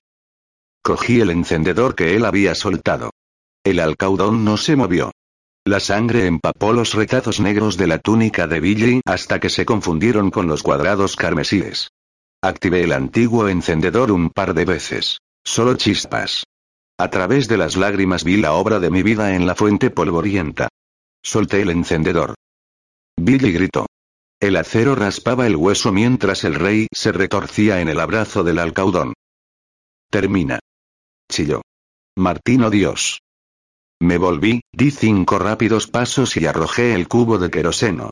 La humareda me enturbió aún más la visión. Billy y esa imposible criatura estaban empapados como dos comediantes en un holo. Billy parpadeaba y babeaba, la reluciente y afilada boca del alcaudón reflejaba el cielo iluminado por meteoros. Los rescoldos moribundos de las páginas quemadas que Billy apretaba en los puños encendieron el queroseno. Alcé las manos para protegerme el rostro, demasiado tarde, la barba y las cejas se chamuscaron y humearon, y retrocedí hasta que el brocal de la fuente me detuvo. Por un segundo la pira fue una perfecta escultura de llamas, una pieta azul y amarilla donde una Madonna de cuatro brazos acunaba a un Cristo ardiente. La figura ardiente se contorsionó y arqueó, aún atravesada por espinas de acero y una veintena de garras, y surgió un grito que aún no puedo creer que perteneciera a la mitad humana de esa pareja abrazada en la muerte. El grito me hincó de rodillas, retumbó en cada superficie de la ciudad y causó pánico entre las palomas. El grito continuó minutos después de que la visión llameante se esfumara sin dejar cenizas ni imagen retinal. Un par de minutos después comprendí que el grito que ahora oía era el mío. El final es sin duda decepcionante, pues la vida real rara vez estructura un desenlace decente. Tardé varios meses, tal vez un año, en copiar las páginas maltrechas por el queroseno y en reescribir los cantos quemados. A nadie le sorprenderá que el poema no esté concluido. No fue culpa mía. Mi musa había huido. La ciudad de los poetas decayó en paz. Yo me quedé un par de años, quizá cinco, no lo sé. Entonces estaba loco. Los registros de los tempranos peregrinos del Alcaudón hablan de la figura enjuta, toda pelambrera, harapos y ojos desencajados, que los despertaba de su sueño de Getsemaní gritando obscenidades y agitando el puño ante las silenciosas tumbas de tiempo, para incitar a salir al cobarde que se escondía dentro. Al final la locura se consumió en sus propias llamas, aunque siempre quedarán los rescoldos, y emprendí el viaje de 1500 kilómetros para regresar a la civilización la mochila repleta de manuscritos, sobreviviendo con ánguilas de roca y nieve, y nada en absoluto los últimos diez días. Los dos siglos y medio que transcurrieron desde entonces no son dignos de contarse, y mucho menos de revivir. Los tratamientos Poulsen para mantener el instrumento vivo y a la espera. Dos largos y fríos sueños en viajes sublumínicos criogénicos y legales. Cada uno absorbió un siglo o más. Cada uno se cobró su precio en las células cerebrales y la memoria. Entonces esperaba. Aún espero. Debo terminar el poema. Lo haré. En el principio fue la palabra. En el final, más allá del honor, la vida, el afecto. En el final será la palabra.